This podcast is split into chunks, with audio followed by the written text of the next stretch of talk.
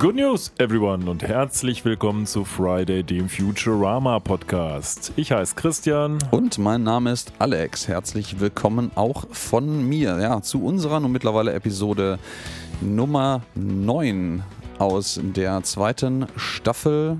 In der Summe sind wir bei 62 angekommen. Ja, und wir sprechen heute jetzt leider schon über die letzte Episode der neuen Staffel, äh, nämlich 8 ACV 10 mit dem schönen Titel All the Way Down. Aber bevor wir jetzt zu dem deutschen Titel kommen, musst du noch verraten, wie unsere Episode das, heißt. Äh, ja, du hast völlig recht. Es ist mir gerade beim Vorlesen im Fluss schon aufgefallen, dass ich ganz vergessen habe, in Voreifer auf diese Episode. Ja, wir laufen heute nämlich unter dem Titel Veni Sedi Audivi. Ja, Latein Kam, Kale. Hm? Saß und hörte. Schöne Grüße an Herrn Brückner, wenn er das hier hört. Glaube ich zwar nicht, aber wer weiß. Ähm, danke für ein paar gute Lateinstunden. Ja, und in meinem Fall noch Frau Merkel. Frau Merkel auch, ja. Ja, Also genau. nicht die Frau Merkel, aber eine andere Frau Merkel, die wobei sie aber gewisse optische Parallelen hatte, glaube ich. Wer weiß, wer weiß. Ja, ähm, und auch schöne Grüße gehen raus an meinen ehemaligen Latein-Nachhilfelehrer, der ähm, sich äh, vielleicht bei dieser Lateininterpretation im Grabe um, nein, nicht im Grabe umdreht, um Gottes Willen, der ist, der ist noch nicht im Grabe. Lange noch nicht, hoffentlich. Hoffentlich nicht. Nein. Ähm, weil äh, ich habe das gerade noch mal so ganz geschwind gegoogelt, äh, wie das da reinpassen so, ich dachte, ob er, schon, ob er noch lebt. Nein, nein, nein, nein. Wir haben ja gerade im Vorhinein kurz, kurz äh, ein bisschen äh, darüber gesprochen. Audi ist ja die Automarke, die von dem Herrn Horch abgeleitet ist, deswegen Audi, aber das heißt, ich höre und nicht ich hörte. Ja, anyways. Also, Ja, also ich höre jetzt jedenfalls mir an, wie dein Wochenende so war. Oder Ja. die, der, deine Woche vielmehr. Wir haben uns ja jetzt auch schon wieder eine Woche nicht gesprochen. ja, wieder eine Woche. Das wird sich auf demnächst dann auf ganze zwei Wochen ausdehnen, weil wir dann ja wieder zurückkehren zu den alten Staffeln. Aber Erstmal haben wir aber noch Wochenende- die erste, ne? Moment. Ja, ja, also- ja, ja, ich weiß, ich weiß. Ja, das ist mir sehr wohl bewusst. Ähm, nein, mein Wochenende war ganz wunderbar. Ähm, ein bisschen unterwegs gewesen, da warst du ja auch mit Ja, involviert stimmt. mal wieder. Das äh, häuft sich jetzt gerade, das vierte Ja. letzte warme Wochenende im Jahr. Mal gucken, ob jetzt das fünft letzte warme Wochenende im Jahr ansteht.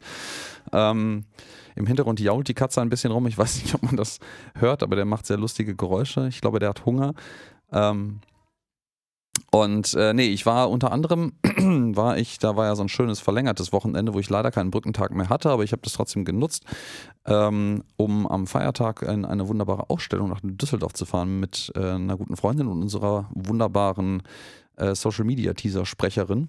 Ähm, die Tod und Teufel Ausstellung im Kunstpalast in Düsseldorf. Ganz, ganz großartig, sehr, sehr düster eine kleine Abhandlung über ja, das Düstere, das Morbide und das Dunkle in der Populärkultur von lange her bis jetzt.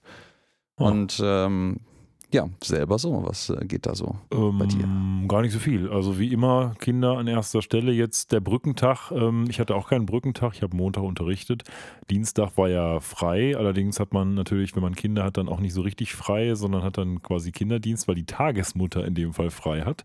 Ähm, das heißt, wir haben dann was Schönes gemacht, wobei ich jetzt gerade überlege, was wir gemacht haben. Ich weiß Es war nicht so mega genau. gutes Wetter auch. Ne? Es hat geregnet und Nee, ja, in der Tat. Also boah, fällt mir jetzt gerade gar nicht ein. Na, wie auch immer, auf jeden Fall, so lief die Woche dann her. Am Mittwoch hatte ich dann nochmal Uni. Und jetzt sitze ich auch schon wieder hier und am Wochenende in der Tat haben wir ja gemeinsam mal wieder äh, die ähm, Gruga besucht und Mhm. äh, sind schön die schöne Gruga-Bahn gefahren, sehr zum Spaße aller beteiligten Kinder.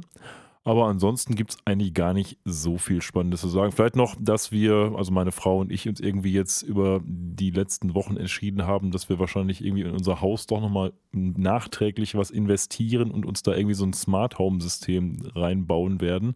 Aber wie das Ganze vonstatten geht, das haben wir uns noch nicht überlegt. Mal gucken. So, so, so. Da bin ich ja mal gespannt, was das wird. Ja, und wenn ihr gespannt darauf seid, was das wird und vielleicht von euren Smart Home Systemen und Museumsbesuchen erzählen wollt, dann macht das doch unter folgenden Adressen. Ihr erreicht uns auf Instagram und Twitter unter @fridaypodcast sowie im Web unter friday.live oder schickt uns eine E-Mail über info at friday.live. So, du hast es schon gesagt, All the Way Down haben wir heute im Programm. Jetzt haben wir uns gerade schon kurz darüber unterhalten, schockierterweise schon ein bisschen darüber unterhalten, wie die Deutschen das denn übersetzt haben. Jetzt könnte man ja überlegen, wie übersetzt man das? All the way down. Ja, der ganze Weg nach unten hätte man machen können irgendwie. Man hätte auch irgendwas anderes Knackiges machen können. Was man auch hätte machen können, ist zu sagen, nennen wir es doch Simulation oder Nicht-Simulation. Das ist hier die Frage. Ohne Ja. Satzzeichen übrigens. Also ähm, ja, ist ja auch eigentlich richtig. Kein, kein Fragezeichen hinten dran. Ja, aber ein Komma gehört hinter die Simulation. Das stimmt auch. Ähm, hinter die erste natürlich. Ja. Nein, Quatsch. Oh. Ja, genau. Released am 25. September 2023, also jetzt gerade mal anderthalb Wochen her. Und ähm, ja, ich habe gerade im Vorhinein schon gesagt, so richtig krass missfällt mir der deutsche Titel nicht. Das liegt aber auch ein bisschen an meiner grundlegenden Erwartungshaltung daran. Es hat vom philosophischen Ansatz her durchaus ein bisschen Anleihen an das, was uns hier in dieser Episode erwartet, aber eigentlich, ah ja, es ist wieder so gewollt und nicht gekonnt, habe ich den Eindruck. Ich Ähm, finde es als Titel viel zu sperrig. Also es ist so, so, ein- so ein das Riesenblob. Ist, äh, das ist un, äh, unzweifelbar. Also es ist vor allen Dingen auch ein Riesenblob, Blob, ohne dabei irgendwie lustig zu sein. Es gibt ja auch einfach so, ja, weißt du, das erinnert mich dann so ein bisschen an Family Guy Humor, wo einfach irgendwas lustig wird, indem man irgendeine absurde Situation absurd in die Länge zieht. So und das den Humor darstellt. Aber das ist hier ja nicht der Fall. Das ist einfach nur sperrig und unlustig. Wer hat es geschrieben? Ja, David X. Cohen ist es. Wofür steht eigentlich das X? Ähm, ich ich, ich, ich weiß das, aber frage ich dich mal. Boah, ich glaube, haben sie das nicht nur eingefügt, damit äh, der von einem anderen David Cohen unterscheidbar ist? Nee, also der heißt, der nennt sich ja David X. Cohn. Eigentlich heißt der David Samuel Cohn, also David S. Cohn. Aber irgendwann hat er sich mal überlegt, naja, so Sci-Fi-mäßig, so ein X klingt ja irgendwie crazy. Nehme ich doch lieber X. Also der hat sich einfach X genannt, weil das Wow. im Sci-Fi-Kontext offensichtlich besser klingt. Ja, schöne Grüße gehen raus an Elon Musk mit seinen Kindern und Namensvorlieben äh, für X. Ja. Ähm, ich werde es bis an mein Lebensende weiterhin Twitter nennen. I'm looking at you, Mr. Du hattest aber so ein bisschen recht auch mit deiner Ursprungsthese, denn er hat sich irgendwo registrieren wollen und da gab es diesen Namen schon. Da hat er das X genommen, aber im Nachgang hat er es behalten, eben aus dem benannten Grunde. Ja, ja, ja, ja, ja. Das ähm, ist äh, sehr schön. Ja, da war, lag ich dann doch nicht ganz falsch mit den Dingen. Was mir gerade noch einfällt, was ich gar nicht erwähnt habe, was noch äh, passiert ist oder gemacht wurde bei mir, und das war ganz großartig. Ich habe mir gestern Abend äh, Marc-Uwe Kling angeguckt in der Lichtburg in Essen der quasi ein Best-of seiner Känguru-Comics vorgestellt hat, zusammen mit dem äh, Comiczeichner, der den ganzen Kram zu Tinte und Papier bringt. Äh, und das war ganz, ganz großartig. Da spielten äh, Elon Musk und ähm, ja, der, der Amazon-Chef Jeff Bezos auch eine äh, gewisse Rolle. Das ist das, wo nachher der Pinguin mit einzieht, ne? Ja, auch das, Mhm, genau. Das okay. ist, äh, ähm, ich, ich äh, muss zu meiner Schande, ganz großen Schande gestehen, dass ich bis jetzt von den Känguru-Chroniken oder ähnlicher Literatur und äh, Comics nichts mir vorher wirklich bewusst jemals angeguckt habe. Es war trotzdem ganz, ganz großartig lustig. Ähm, Hat was er das ich- dann gemalt da vor Ort oder was? Äh, ja, äh, also in Teilen. Ähm, also er hat tatsächlich dann quasi sich selber und das Känguru gesprochen und dann diverse auf einer großen Leinwand der Comics ein Best-of präsentiert, was Ah, okay. ja auch die Ansage an der Serie war. Aber der Comiczeichner war auch mit dabei, live auf der Bühne, mit einer Kamera über ihn gerichtet. Und ähm, das Prinzip daran ist dann, dass einmal vor der Pause und einmal nach der Pause äh, lässt man sich vom Publikum diverse Begrifflichkeiten zuwerfen und sortiert dann aus dem Geschrei so ein bisschen heraus, äh, welches Wort verständlich war. Und ich glaube, so vier, fünf Begriffe oder sowas. Und ähm, die hat Marc-Uwe Kling dann in eine Idee umgesetzt, die er dann dem Comiczeichner ins Ohr geflüstert hat. Und der hat dann angefangen, das zu zeichnen in so einem Vier-Panel-Comic, ähm, wo dann immer mal wieder die Kamera gezeigt wurde, was er denn da gerade fabriziert. Und es ist, es ist erschreckend. Also, ähm, ja, Chapeau an seine, seine Improvisationstalent, spontan aus zufälligen Wörtern irgendwas im Kontext der ganzen Känguru-Chroniken passendes mit dem Känguru zu machen und es trotzdem noch witzig hinzukriegen. Man kennt das sonst eher aus so Poetry Slams oder aus Rap-Veranstaltungen. Ja, ja, ne? genau. Das, äh, das hatte auch so ein, so ein bisschen einen Vibe in dann über zwei Stunden gezogenes äh, Gemale. Und äh, hat, mir, hat mir sehr gut gefallen. Kann ich, kann ich nur empfehlen. So, pass auf, jetzt spannen wir den Bogen wieder zurück zu Futurama. Was für einen Vibe hat denn jetzt der Anfang von unserer Futurama-Episode? Oh, der Vibe aus dem, von dem Anfang, der hat einen sehr oldschooligen Vibe. Der hat nämlich einen sehr 8-Bit-Konsolen C64-Generations-Vibe in Voxel-Format, weil. Oh, Voxel, das war auch. Ja, ja. Muss ich mal kurz einhaken, weil Voxel damals ja irgendwie das gelobte Land war, als man dann die neue Grafik, so Outcast oder dieses Spiel, falls noch einer kennt. Oder Comanche, Mit glaube ich. Cutter auch, ne? Slate, der von Bruce Willis im Deutschen gesprochen wurde, der hat auch Voxel benutzt. Das sah damals irgendwie ganz gut und irgendwie auch scheiße aus. Und Voxel haben sich ja auch nicht so hundertprozentig durchgesetzt, Nee, das, äh, das, das war mal eine Weile lang. Man hat mal mit dieser Art von 3D-Technologie, also mit Volumetric Pixel, also Pixel mit, mit Volumen rum experimentiert, relativ äh, im Vergleich zu polygonbasierter 3D-Grafik und hat dann irgendwann festgestellt, das klappt irgendwie nicht so ganz. Ähm, ja, jedenfalls in selbiger Grafik präsentiert sich uns hier in sehr, sehr klobig jetzt äh, die Realität. Wohlbemerkt mit Mutmaßlich. 8-Bit-Musik auch untermalt.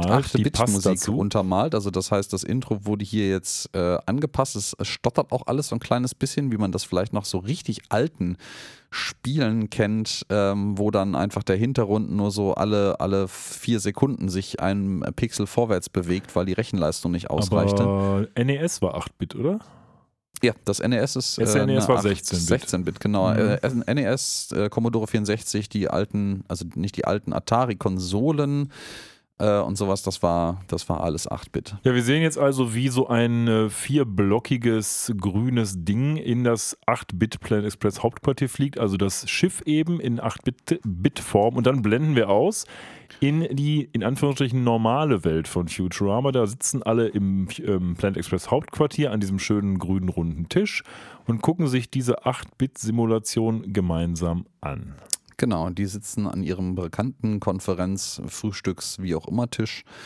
Ja, und dann in der Mitte gibt es so eine Projektionsfläche auf so einem gelben Gerät, nenne ich das mal, mit, mit vier Kabeln dran. Und da sieht man jetzt dieses pixelige Planet Express Hauptquartier in klein eingeblendet. Und der, Präsen- der, der äh, Professor präsentiert das gerade offensichtlich dem Rest und verkündet hier ganz groß, ich habe eine Simulation gebaut, um mit des ganzen Universums Ja, sieht erstmal nicht so aus, weil man sieht ja nur dieses 8-Bit-Hauptquartier. Ähm, Amy war irgendwie am Anfang nicht so klar, was das überhaupt sein soll, so, weil er auch ganz am Anfang sagte, hör mal hier, ganz toll, was ich gemacht habe. Und sie, ja, möglicherweise, was ist es denn? Das fand sie dann aber nicht so gut irgendwie, dass diese Nee, das Simulation. stinkt. Das, das stinkt dann Warum sehr. auch immer. Ja, äh, irgendwie, die hat andere Erwartungshaltung gehabt. Die Aber ist ja, aber heute auch auf Krawall gebürstet. ja, das werden wir ja, gleich ja, noch ja, sehen. ja, ja. Ich finde es aber sehr gut, auf welche Art und Weise sie da auf Krawall gebürstet ist, auch wenn ich, ja, es ist ein bisschen out of character für das, was sie jetzt, wie sie in dieser Staffel Komm- auch kommen wir entwickelt gleich wurde. zu. Kommen wir gleich zu. Genau, kommen wir gleich zu. Und ähm, dann, dann gibt es so eine bisschen wirsche Diskussion zwischen dem Professor und Fry, der, wo Fry dann sagt, so sind wir nicht im gesamten Universum. Ähm, und ja, dann zoomt er natürlich rein und dann sieht man an diesem jetzt sehr, sehr pixeligen, da kann man die Pixel ja quasi schmecken, Tisch sitzen dann drumherum so drei Pixelwesen. Wobei, ich will nur ganz kurz einhaken, so wie ich das verstanden habe bei Fry, bei Fry, bei Fry, ähm, fragt er ja eigentlich, sind wir auch zu sehen Ja, ja, in diesem Universum? also gibt es uns da auch in deinem simulierten Universum? Ne? Genau, und dann zoomt er mit so einer Pinch-Geste mit den Fingern rein. Äh, Deswegen, das unterstützt nämlich meine These, dass das halt, dass das nur so ein Viewport ist. Also das, die Simulation simuliert schon das ganze Universum in seinem Fall, aber man guckt hier quasi nur auf so einen kleinen Ausschnitt, den man rein und rauszoomen wie kann. so ein eine- Mikroskop Ja, wie so eine quasi. Kamera, Mikroskop, genau. Rein und wir zoomen jetzt rein und dann sieht man tatsächlich diesen pixeligen Tisch mit unseren pixeligen Charakteren drumherum. Also genau genommen mit voxeligen Charakteren. So. Die bestehen alle nur aus drei davon. Würdest du jetzt, wenn du nur dieses Bild siehst, zuordnen können, wer wer ist? Ja, ziemlich sicher. Ziemlich sicher, ne? Würde ich auch ja, sagen. Also So, den Farben nach Fry ist eindeutig rechts, äh, äh, rechts unten, also rechts seitlich unten, ne? also so auf äh, 4 Uhr. Ja, ja, genau. Das, das kann man Ne, schon machen, weil das Farbschema ist halt genau, lila hat halt den lila gehalten. Kopf, das, weiß, den weiß, das weiße Pixel in der Mitte wegen dem Tanktop und schwarz äh, unten wegen den Boots. Amy hat halt eine pinke Hose und ist ansonsten bauchfrei fleischfarbig und hat schwarze Haare und Soldberg ist halt rot, ja, so ein bisschen grau dunkelgrauig, weiß ich irgendwie. Ja, und äh, Hermes steht auch an, am Tisch. Scruffy auch, wie wir gleich hören. So, deswegen jetzt mal ganz kurz ein Kritikpunkt direkt am Anfang von mir. Wir sehen nämlich jetzt so eine Szene, da geht es darum, der, der 8-Bit-Professor sagt, hör mal hier, wir müssen jetzt mal eine Delivery machen, aber vorher müssen wir einmal durchzählen, ob alle da sind. Und jetzt sehen wir Mhm. quasi in Großaufnahme jeden dieser ähm, drei pixeligen Charaktere und Sag mal, Hermes, bist du da? Ja, ja, ich bin da. Fry, bist du auch da? Ja, ja. Man sieht jeweils diesen Pixelhaufen. Haben die das jetzt gemacht, um jedem Zuschauer nochmal zu sagen, übrigens, das hier ist Hermes, guck ihn dir an? Oder warum? Mm, ja, kann gut sein. Also vielleicht, um den, den Witz irgendwie noch auszubauen, dass die halt auch aus der Nähe nicht irgendwie schärfer oder irgendwie detailreicher sind, sondern dass sie halt auch aus der Nähe echt nur so drei Pixeltierchen sind. Ähm, aber ja, mutmaßlich vielleicht nochmal, um allen Leuten zu zeigen, wer jetzt hier wirklich wer ist. Das ist im Endeffekt eine Vorstellungsrunde, die so, so ganz, ganz komisch äh, weiß ich nicht, das ist wie so in, in Serien, wo dann irgendwer äh, den Dummen spielen muss, ähm, weil er den technischen Zusammenhang nicht erklärt, äh, Genau. nicht verstanden hat oder die Story. Das ist ja Und wie dann- ein Schiff durch den Wasserhahn zu drücken. Ja, Irgendwie genau. Und Sowas. dann, der, dann kommt nochmal irgendjemand an und erklärt das dann für die Person in Character, aber eigentlich ist es für die Zuschauer. Das ist mir ja schon bei, ähm, bei ähm, nee, wie hieß die Episode Children of Lesser Bock ähm, etwas sauer aufgestoßen, Ja, dass dieses ja, ja. ganze Geschichtliche nochmal aufbereitet wurde. Hier finde ich es auch ein bisschen doof, weil es war auch nicht nötig so. Ich verstehe den Witz so, den du, wenn das so gemeint war, von wegen, guck mal aus der Nähe, sehen die auch platt aus, okay, aber wenn das, so habe ich es nicht verstanden und deswegen fand ich es in der Situation irgendwie kurz doof. Ja, ja. Ich, ich finde es allerdings ganz niedlich, dass sie das nochmal nutzen, um Bender halt Bite My Shiny Middle Pixel zu sagen. Also sein mittleres Pixel wäre das ja, wo, wo sein Arsch am ehesten wäre. Weil das hätte man auch ohne diese ganze Großaufnahme machen können. Also Ja. von dem her, naja gut, ist ja nur eine kurze Szene. Ja, und jetzt ist nochmal, ähm, hier wird nochmal gedisst, nachdem der Professor wirklich alle am Tisch aufgelistet hat und die sich zum Roll Call gemeldet haben, inklusive Scruffy, der jetzt mal irgendwie zur Abwechslung mit am Tisch dabei steht, ist dann nur noch Soldberg übrig und der wird dann als And the Rest betitelt und der jubelt dann darüber, dass er ein unbenanntes Mitglied der Gruppe ist. Findest du eigentlich auch, dass insbesondere in der neuen Staffel, aber auch insbesondere in dieser Episode der Soldberg-Discounter überproportional hochgegangen ist? Mhm. Ja, definitiv. Ich, ich habe auch allgemein aber den Eindruck, dass viele Dinge wesentlich weniger subtil geworden sind und also zumindest so einige Running Gags halt wirklich so einen so einen- so einen Counter gehabt haben, als hätte man den zehnmal pro Episode einbauen müssen. Also es ist sehr, sehr, sehr, sehr drüber. Das finde ich bei Soldberg eben auch. Es gab auch damals schon Episoden, die das gemacht haben, aber jetzt habe ich das Gefühl, in jeder Episode war die Vorgabe, man muss mindestens zweimal Soldberg dissen. Ja, das, ja, und in ja, dieser. Episode ist es ganz eklatant viel. Ja. Ja, man sieht dann, wie dann wieder in die Realwelt geblendet wird und dann einmal natürlich die Frage gestellt wird, wie er das hingekriegt hat. Und dann folgt die Kamera den Kabeln, den Vieren, die aus diesem Anzeigengerät, diesem holographischen Projektor nenne ich das mal, äh, rausgehen. Und der führt zum Symputron, einem für das, was er leistet, eigentlich gar nicht, selbst nach heutigen Maßstäben, Stäben, absurd riesigem Rechner, oder? Ich habe eigentlich erwartet, dass irgendwo hinten wieder dieses, äh, diese Ausfuhr für Electrox, Electrotoxic Waste ist irgendwie. Das hatten wir doch letztens irgendwann mal, dass aus dem Ja, Computer ja, ja, die ganze Zeit so Fässer ja, ja, rauskamen. Ähm, das wäre angesichts des Energieverbrauchs, der notwendig ist, eher gedacht. Aber du hast schon recht. Er sieht groß aus, aber für das, was er leistet, nicht überproportional groß. Ja, ja, das das, äh, ich, ich frage mich auch, wo der Name herkommt. Ich habe das so ein bisschen gegoogelt und irgendwie, also es ist keine, keine mal abs, abseits von dem generischen Tron hinten für irgendwas Und elektrisches. simpel halt. Ja, und Simple oder Simulation vielleicht auch. Aber Könnte auch sein. Simp, ist ja in gerade so in, in, in ähm, Streamer-Websprache und oder auch Jugendsprache auch so eine Abkürzung für Simpleton, also Ja, für so genau. einen dummen dumm Batz, aber Simple Jack. ja, wobei das in dem Kontext hat das noch eine ganz andere Bedeutung gekriegt, aber ähm, ja, hier ist es wahrscheinlich der Simulation Computertron oder sowas. Hm. Naja, der, das sieht halt jedenfalls aus wie so ein, ja, wie jemanden, den du beschrieben hast, wie so alte Computer in den äh, Großrechneranlagen in den 70ern ausgesehen haben und der dann noch so ein paar Knöpfe dabei gemalt hat und eigentlich als, als Requisiten nur ein Bügeleisen hatte. Genau. Ähm, ja, und der Professor verkündigt dann auch, dass diese riesige, gar nicht so riesige Rechenmaschine halt auch unfassbar viel Strom verbraucht, nämlich zehn, hund- so viel wie 100 Fliegen, elektrische Fliegenklatschen, ähm, was ein, ein unglaubliche Masse an, an Energie ist, die da durchgeht. Ähm, naja gut, nicht.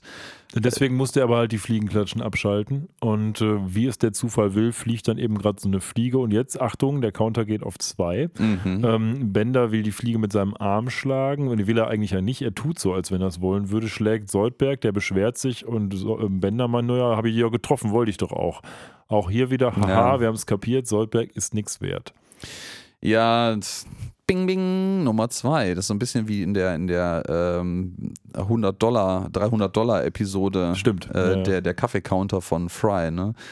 Ja, Dann finde ich es aber wieder schön, weil der Professor sagt, so Leute, nee, sag- Hermes sagt das, in Ja. der 8-Bit Hermes, listen up, three pill, also Ja. People und äh, drei halt zusammen, weil sie eben aus drei von diesen Pixeln bestehen.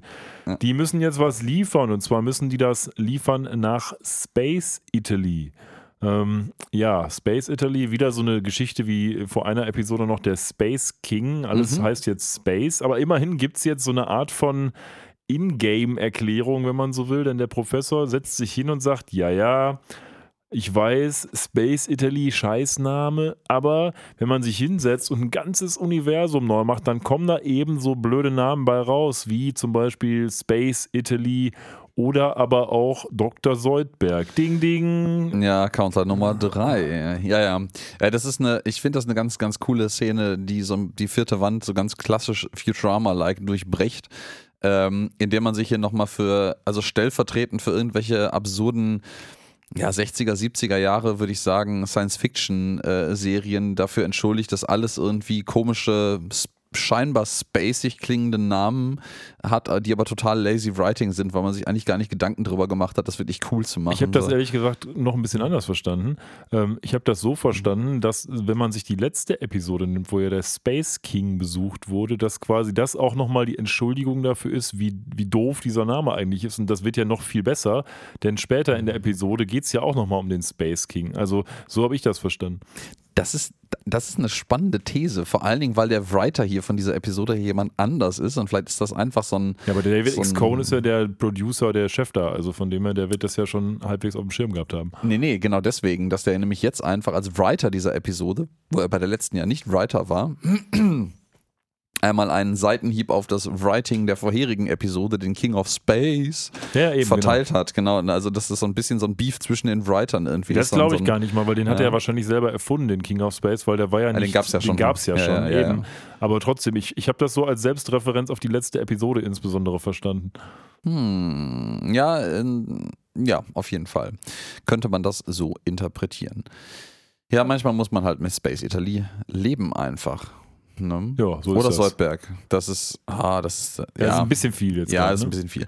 Ja, dann landen wir mit, äh, mit dem, mit dem 8-Bit ähm, Planet Express Raumschiff, was jetzt auch echt, das sieht aus wie so ein Tetris-Baustein in grün, ne? Also wir sind wieder im 8-Bit-Universum. Ja, wir sind, da im 8-Bit-Universum und wir sind jetzt auf 8-Bit Italy mit so 8-Bit-Sternen. Also die Sterne sind halt irgendwie immer ein Pixel, das schon ziemlich unproportional groß ist. Und Sizilien Und- da unten auch, glaube ich. Ne? Ja, ja, und Sizilien ist auch noch mit dabei. Man hat so diesen, das Stiefelchen ein bisschen nachgebildet. Und dann sind man, sind, sind man, genau, sind wir in Rom, in Space Italy. Und alles ist sehr, sehr, sehr grob pixelig. Ähm, ich frage mich die ganze Zeit, ob das auch, ich, ich habe irgendwie so eine, so eine diffuse ähm, Erinnerung, dass das irgendwie auch die Ästhetik von irgendeinem ähm, Independent Indie-Game Pixel-Grafikspiel sein könnte, diese drei Pixel-Personen, weil Wirklich. das ist ja schon so die minimale Anzahl an Pixeln, die du brauchst, um Personen irgendwie darzustellen, die voneinander unterscheidbar sind, wenn du das wirklich von weitem. Kopf, Torso, Beine, ne? Genau. Und ähm, ich weiß, es gab auf jeden Fall mal so eine, auf, keine Ahnung, ich BuzzFeed, irgendeiner dieser lustigen, ich finde eine ganze Menge spannenden Scheiß, den jemand im Internet kre kreiert hat, äh, Filterseiten, ähm, so eine Bilderserie von Charakteren aus ikonischen Serien oder Filmen, die äh, genau in dieser Pixeldarstellung auch sind, wo dann die Simpsons sind, die deutlich erkennbar sind, dann irgendwie die, die Panzerknacker aus den, aus den Donald Duck äh, und Mickey Mouse Heftchen und diverse andere. Und das erinnert mich sehr daran. Was liegt daran, dass ein ikonischer Charakter immer eine fantastisch aufeinander abgestimmte Farbpalette benutzt, damit man den auch äh, wiedererkennen kann? Ja, ne? damit man den auch in Verkleidung wiedererkennt und den auch wiedererkennt, wenn er mal irgendwie nur zum Teil zu sehen ist. Das stimmt schon, ja. Und ja, man stellt dann fest, man sollte dieses Paket vielleicht zum Petersdom, ich weiß gar nicht, was das für eine absurde Treppe da ist. Ich war leider noch nie in Rom. Ich leid. war schon zweimal in Rom, Ähm, aber ich weiß auch nicht, was das für eine Treppe ist. Äh, ja, den soll man jedenfalls hochtragen und da Bender derjenige hier wäre, der die hochtragen müsste, hat man hier wieder das Trope. Bender ist ein, ist ein lazy fuck, der ist faul wie sonst was, wie ein Stück Scheiße. So, jetzt sind wir definitiv beim Explicit angekommen. Sehr schön. Ähm, und sagt so, weißt du was, irgendwie, das ist total kacke, ich habe da keinen Bock, die, ganze, die ganzen Treppen hochzutragen, ich schmeiß das jetzt einfach in den Trevi-Brunnen und dann haben wir das delivered. Das, das haben wir im Übrigen in der Vergangenheit schon diverse Male gehabt, dass die eigentlich echt eine crappy Delivery Company sind, weil die mal abseits von dem Scheiß, der sonst passiert, eigentlich selten die Sachen wirklich unversehrt oder überhaupt zustellen, ne? Ja, das stimmt. Ich war übrigens, ich habe ihn jetzt ja schon zweimal gesehen, aber ich war jedes Mal wieder aufs Neue völlig unterwältigt vom Trevi-Brunnen, weil das so mitten in der Innenstadt da ist und irgendwie gehst du um so eine Ecke und dann ist da halt so ein kleiner Brunnen, da ist da halt der Trevi-Brunnen. Aber irgendwie habe ich mir immer was Größeres vorgestellt. Also so richtig dolle fand ich das nicht. Ein schöner Brunnen so, ne? Aber Mhm. verstehe nicht diesen Mythos. Ah, pff. Manchmal, weißt du, manchmal lebt das ja doch. Das ist genauso wie, ich, ich weiß gar nicht, ob die mittlerweile fertig ist, die Sagrada Familia in, Familia in, in Barcelona, die ewig gebaute Kathedrale. Vermutlich nicht. Ähm, aber ich, ich hörte auch mal von einer guten Freundin, die damals äh, dort zum Teil auch äh, nicht gewohnt hat, aber zumindest ähm, ja, häufig zu Gast war aus Gründen, ähm, dass äh, es so die Mutmaßung gab, dass das, diese, diese Geschichte der niemals fertig werdenden Kathedrale auch einfach so ein Publikumsmagnet ist, dass man eigentlich auch gar kein Interesse hat, sich sonderlich zu beeilen, die wirklich fertigzustellen. Ähm, Bisschen wie der Kölner Dom. ja, so ein bisschen, aber der ist ja, ja gut, das ist ja der Running Gag, dass der quasi, wenn die am einen Ende mit der Renovierung fertig sind, dann wieder am, am vorne wieder anfangen können. Ne? Aber ich habe irgendwo mal gelesen, dass quasi am Kölner Dom gleichzeitig immer mindestens so 20, 25 Firmen arbeiten, die halt damit beschäftigt sind zu restaurieren. Äh, Mhm. den, also ich glaube, man restauriert den einfach immer. Aber- Ja, ja, also das, das kann, kann sehr gut sein. Das ist halt einfach, ich, ich sag ja, also wenn man den, man restauriert den durch und wenn man am Ende angekommen ist mit diesen feinen Arbeiten, dann ist der erste Teil wieder, in- wieder, Genau. wieder zer- zerbrochen. Und ja, dann äh, Geht's von vorne los. geht's äh, dann von vorne. Ja, und ich, ich sehe gerade im Übrigen, die Sagrada Familia ist tatsächlich 2010 eingeweiht worden. Heißt ja nicht, dass er fertig ist. ja, ich, ich gucke das mal hier so nebenher nach. Ich Baugeschichte erzähl ist schon schon mal ein bisschen, ne? spannend. Also Problem an der ganzen Sache ist, offensichtlich hat man irgendwie jetzt den Papst beleidigt oder getroffen oder irgendwas Böses gemacht. Auf jeden Fall kommt die Polizei. Und wie sollte es anders sein? Offensichtlich gibt es in Futurama immer nur zwei Polizisten, die bei sowas ankommen.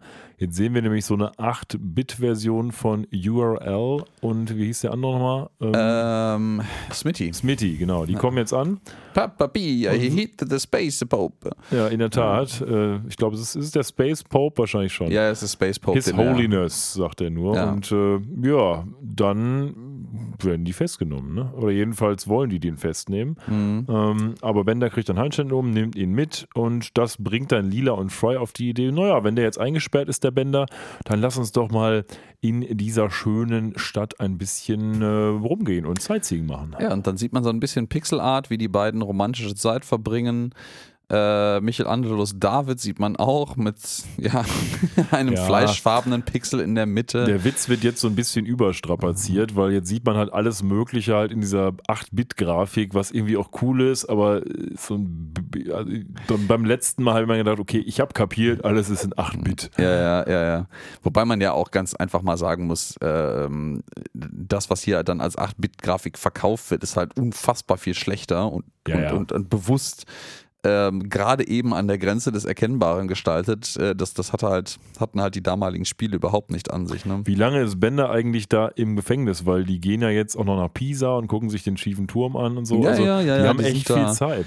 Die sind da echt, und ich dachte auch gerade so ganz, äh, als ich das das erste Mal die Episode vor ein paar Tagen, glaube ich, guckte, dachte ich auch so, Moment, warte mal, der, schiefe Turm von Pisa, der steht doch nicht in Rom. Wo Nein. sind die denn jetzt hier unterwegs? Aber sie haben natürlich auch ein Raumschiff, Ähm, ne? Also, den, den Witz, den sie aus dem schiefen Turm von Pisa machen, den finde ich eigentlich aber ganz geil. Das, der, der schiefe Turm von Pisa ist halt irgendwie, sind halt nur so acht Pixel aufeinander gestapelt, die alle immer so ein bisschen verschoben sind zueinander, sodass das in der Summe einen schiefen Turm ergibt. Und äh, dann lehnen sich beide zurück und fragen sich halt, boah, ich verstehe nicht, wieso es nicht umkippt und dann, dann rutschten Lilas drei Pixel quasi so auseinander und sie kippt nach hinten um und Fry halt auch. Ähm, ich lese das so ein bisschen auf so eine Referenz auf die ganzen Touristen, die immer dann versuchen, sich genauso schief hinzustellen wie der Turm und den Turm irgendwie an der Spitze festzuhalten und so ein Scheiß. Ähm, Eins muss man aber sagen, finde ich, obgleich das hier alles nur sehr grobkörnig in 8-Bit oder Pseudo-8-Bit gezeichnet ist, finde ich, hat man immer so ein Bild, wie das in der Nicht-8-Bit-Variante aussehen würde. Also jetzt Ja, gerade ja, wie diese ja, auf der Wiese liegen, das ist so eine Szene, die hat man in jedem Film oder in vielen Filmen schon gesehen, wenn halt so ein Liebespaar auf der Wiese liegt, irgendwie, hahaha, wir sind umgefallen, aber wir sind voll verliebt. Ähm, da hat man irgendwie ein gutes innerliches Bild von, finde ich. Mm, Auf jeden Fall. Äh, das, was du gerade sagst, das gibt auch ganz genau den, den Vibe und meine Erinnerung an viele alte, alte Spiele wieder. Ich meine, die, die wirklich die goldene Ära der 8-Bit-Spiele 80er Jahre ist für uns beide, da waren wir beide ein bisschen arg jung für. Ähm, aber so das, was danach kam, man hat auch die Sachen immer hochauflösender in Erinnerung, weil man sich das damals einfach dabei gedacht hat, weil das halt der Immersion eigentlich gar nicht abträ abträglich war. Ähm, Deswegen, man darf sich die Spiele, die man damals gespielt hat, eigentlich heute nicht mehr angucken, weil das zerstört die eigene Erinnerung. Du, man, in der Tat, man hat sich dann angeguckt, was weiß ich, Prince of Persia oder so, die ganz alte Version am PC, 386er DX. In meiner Erinnerung sah das super aus und wenn ich es mir heute angucke, ist das wahrscheinlich nur ein lächerlicher Pixelhaufen. Äh, Da, da muss ich einhaken und da will ich widersprechen. Das finde ich nämlich gar nicht. Ich finde allerdings, dass zumindest in meiner Wahrnehmung eine Generation an Spielen, äh, an Computerspielen generell, möchte ich sogar fast sagen, sehr schlecht gealtert ist. Und das sind die 3D, die Spiele der ersten 3D-Konsolengeneration, davon insbesondere die ersten ein, zwei Jahre, also die, die, der, Play, der originalen PlayStation und vom Nintendo 64, weil damals dieses 3D-Ding halt als Marketing-Gag, habe ich den Eindruck, ähm, so, ein, so, ein, so ein ausreichendes Teil war, um das zu verkaufen, dass halt keiner gecheckt hat, wie rudimentär und kacke das eigentlich aussah. Bei den, bei den ganzen 8-Bit, 16-Bit-Grafiken hat man halt irgendwann richtig versucht und richtig gut versucht, diese Ästhetik zu verstecken. Ja, das Na, stimmt. so. Ja, für, Und- oder und- sie jedenfalls auch sie zu zelebrieren. Also ähm, ich würde das, das noch unterstützen, was du sagst. Äh, zum einen dieser 3D-Geschichte, aber auch auf PC. Also wenn ich so die ersten 3D-beschleunigten Spiele sehe, Shadows of the Empire und sowas, das sieht ja aus wie ein Haufen Scheiße. Ja, und ja, vor ja. allen Dingen dasselbe gilt auch, finde ich, für die ersten Spiele, die auf CD-ROM rausgekommen sind. Ähm, weil insbesondere dort ja dann plötzlich Speicher vorhanden war und man so ganz schlecht abgefilmte Szenen, Mhm.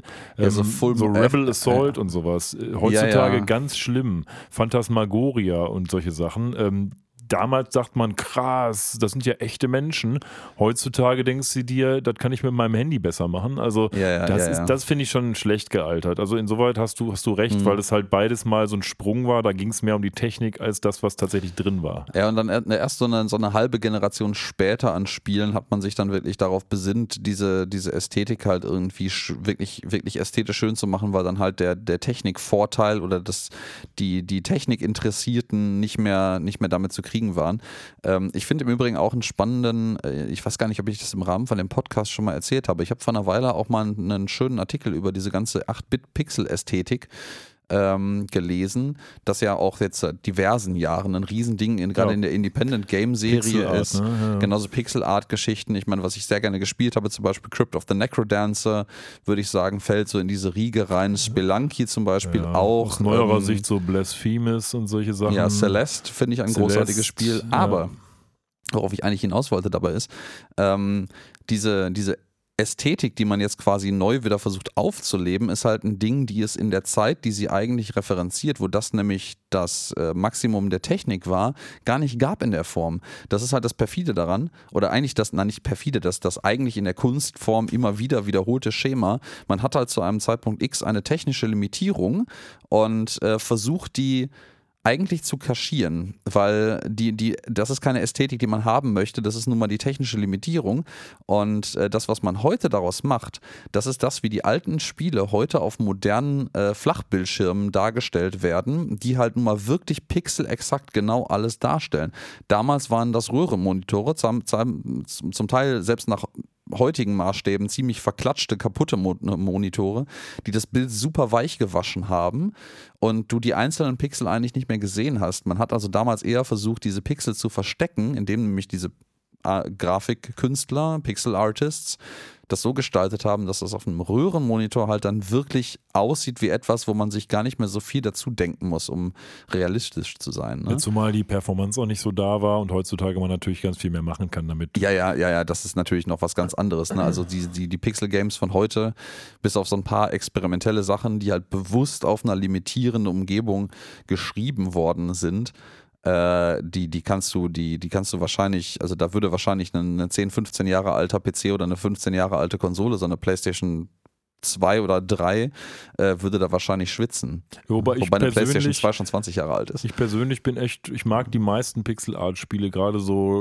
Roguelite-Sachen ganz gerne eigentlich, weil die immer so Mhm. kurzweilig sind. Die kann man immer mal nebenbei spielen. Das ist Ja. schon ganz nett. Und zum Beispiel Celeste, was ich gerade erwähnt habe, das ist auch ursprünglich in so einem, so einem Coding-Marathon, Hackathon entstanden, tatsächlich auf der Pico 8-Plattform. Und Pico 8 ist so eine, so eine virtuelle Simulationsumgebung, die hat wirklich so einen richtig beschissenen, uralten Computer, den es physikalisch niemals gab, simuliert und super limitiert ist. Und daraus ist dann halt später das Celeste-Game, was man halt für, für Switch und Playstation und alle möglichen Plattformen ähm, findet, äh, geworden. Aber innerhalb dieses Spiels kann man die Original Pico 8 Version spielen. Das ist Ah, ein okay. Game im Game. Mhm. Auch so hier Enter the Gungeon und sowas, ne? Auch gut. Ja, ne? Enter the Gungeon auch großartig. Ich bin nie sonderlich gut gewesen in diesem Spiel, aber es hat einfach unfassbar viel Spaß gemacht.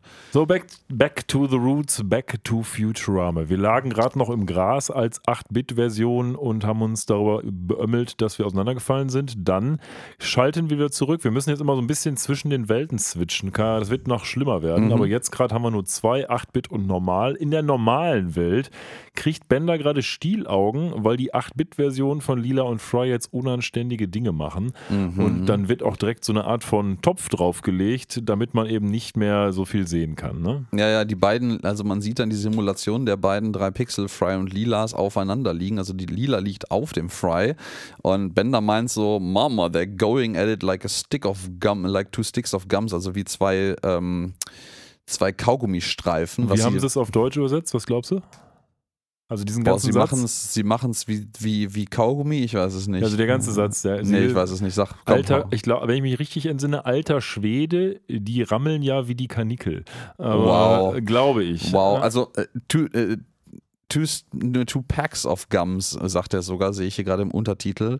Äh, das passt ja sogar zu der Optik, die man sieht. Das Oder sieht halt sie- wirklich so aus wie so zwei, ja, sie treiben es wie zwei Packungen, äh, zwei Kaugummipackungen. Das sieht ja wirklich so aus wie so zwei Kaugummipackungen, die aufeinander liegen. Das hätte man einfach auch so übersetzen können. Was Leute. ich übrigens auch ganz befremdlich fand in der deutschen Übersetzung, ich habe mir die jetzt mal so Hälfte bei dieser Episode angeguckt, ist, dass die, dass zum Beispiel der Bender den Professor sieht. Also das ist irgendwie Was? strange. Das ist schon Das- immer so gewesen. Vielleicht, ich weiß es nicht. Ich bin jetzt nicht der deutsche Übersetzungsfetischist, aber äh, scheinbar. Ich, glaub, meine, es ist natürlich schwierig, weil es die Unterscheidung im Englischen gar nicht gibt. Nee, schon klar, ne? aber äh, bei Bender, dass der Leute sieht, das würde ja da heißen, er respektiert den Professor irgendwie. Das sehe ich irgendwie nicht bei Bender. Mm, Spannend. Müsste man mal mit älteren Übersetzungen referenzieren, ja.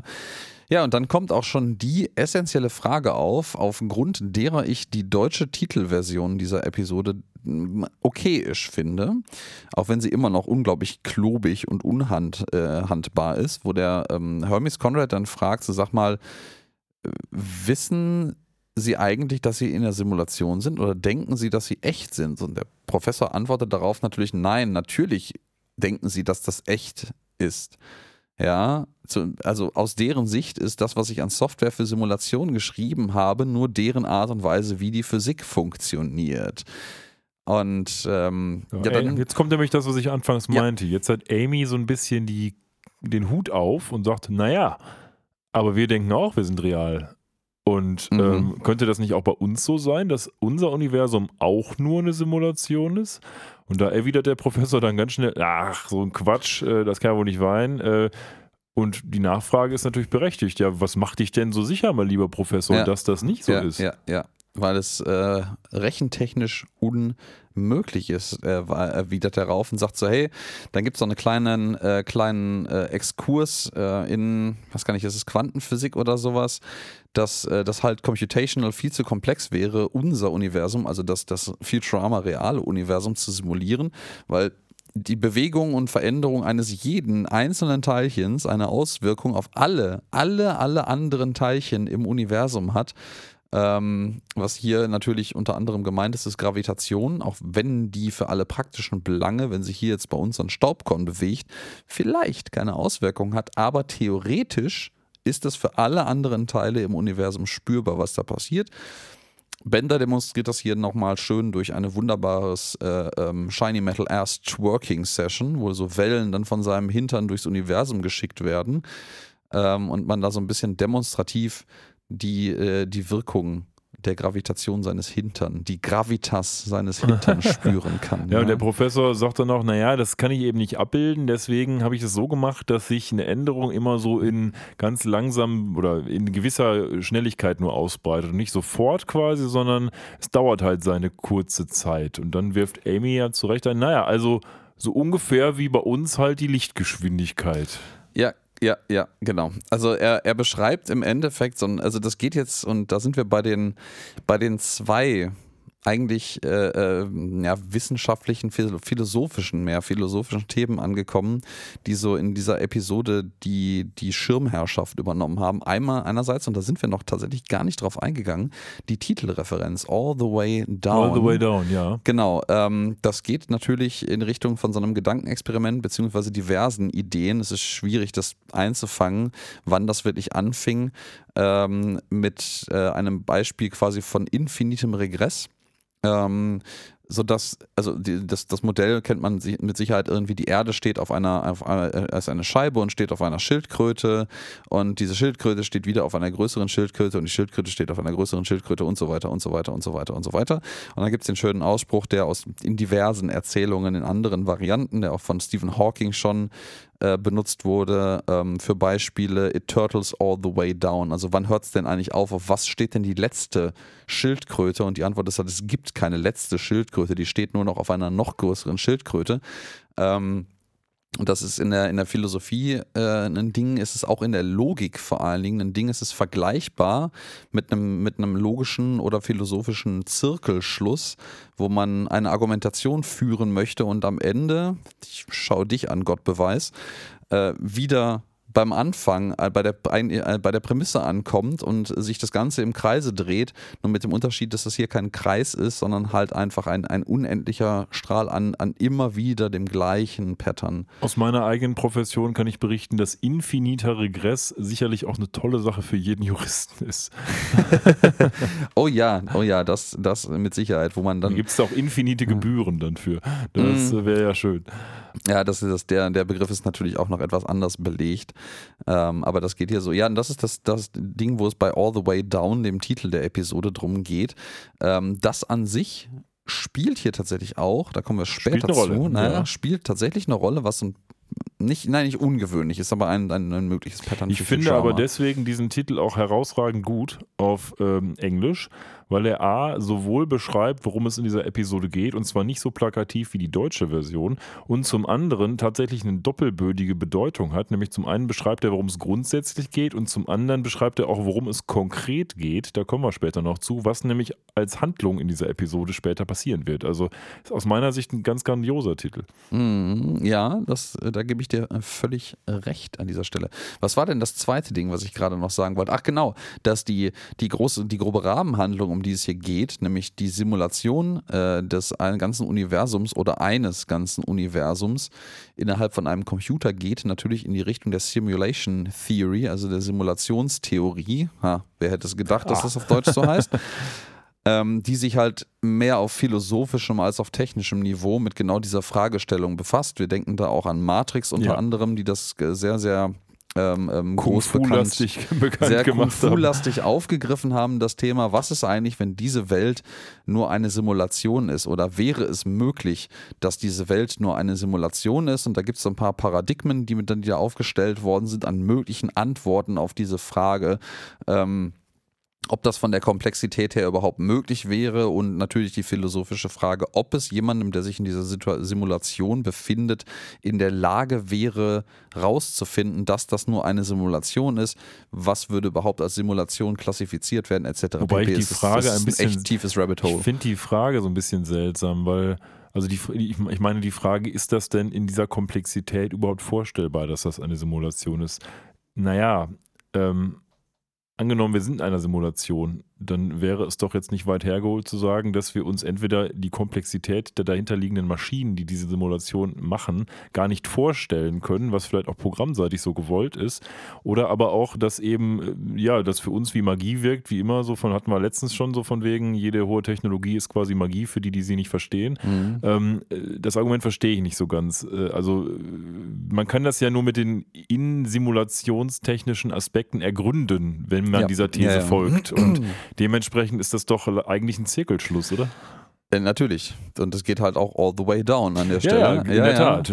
Ähm, äh, nee, das ist völlig, äh, völlig korrekt. Ähm, das, wir sehen das hier ja auch in der Episode hier. In der, in der, in der Episode jetzt schon ähm, wird ja genau dieser, meiner Ansicht nach, in dieser, in dieser philosophischen Fragestellung falsche Annahme getroffen, dass ähm, das simulierte Universum genauso simuliert wird wie die Umgebung drumherum, die sich befindet. Das, also es geht dann technisch auch mehr um die Frage, ähm, kann man in dieser jetzigen uns bekannten Welt eine in dieser Welt funktionierende Simulation bauen, die diese Welt wiederum in kleinerem Maßstab oder vielleicht sogar in gleich großem Maßstab simuliert, ist das irgendwie rein von den Größen und Entropie, Atomar, was auch immer, Größenverhältnissen überhaupt machbar.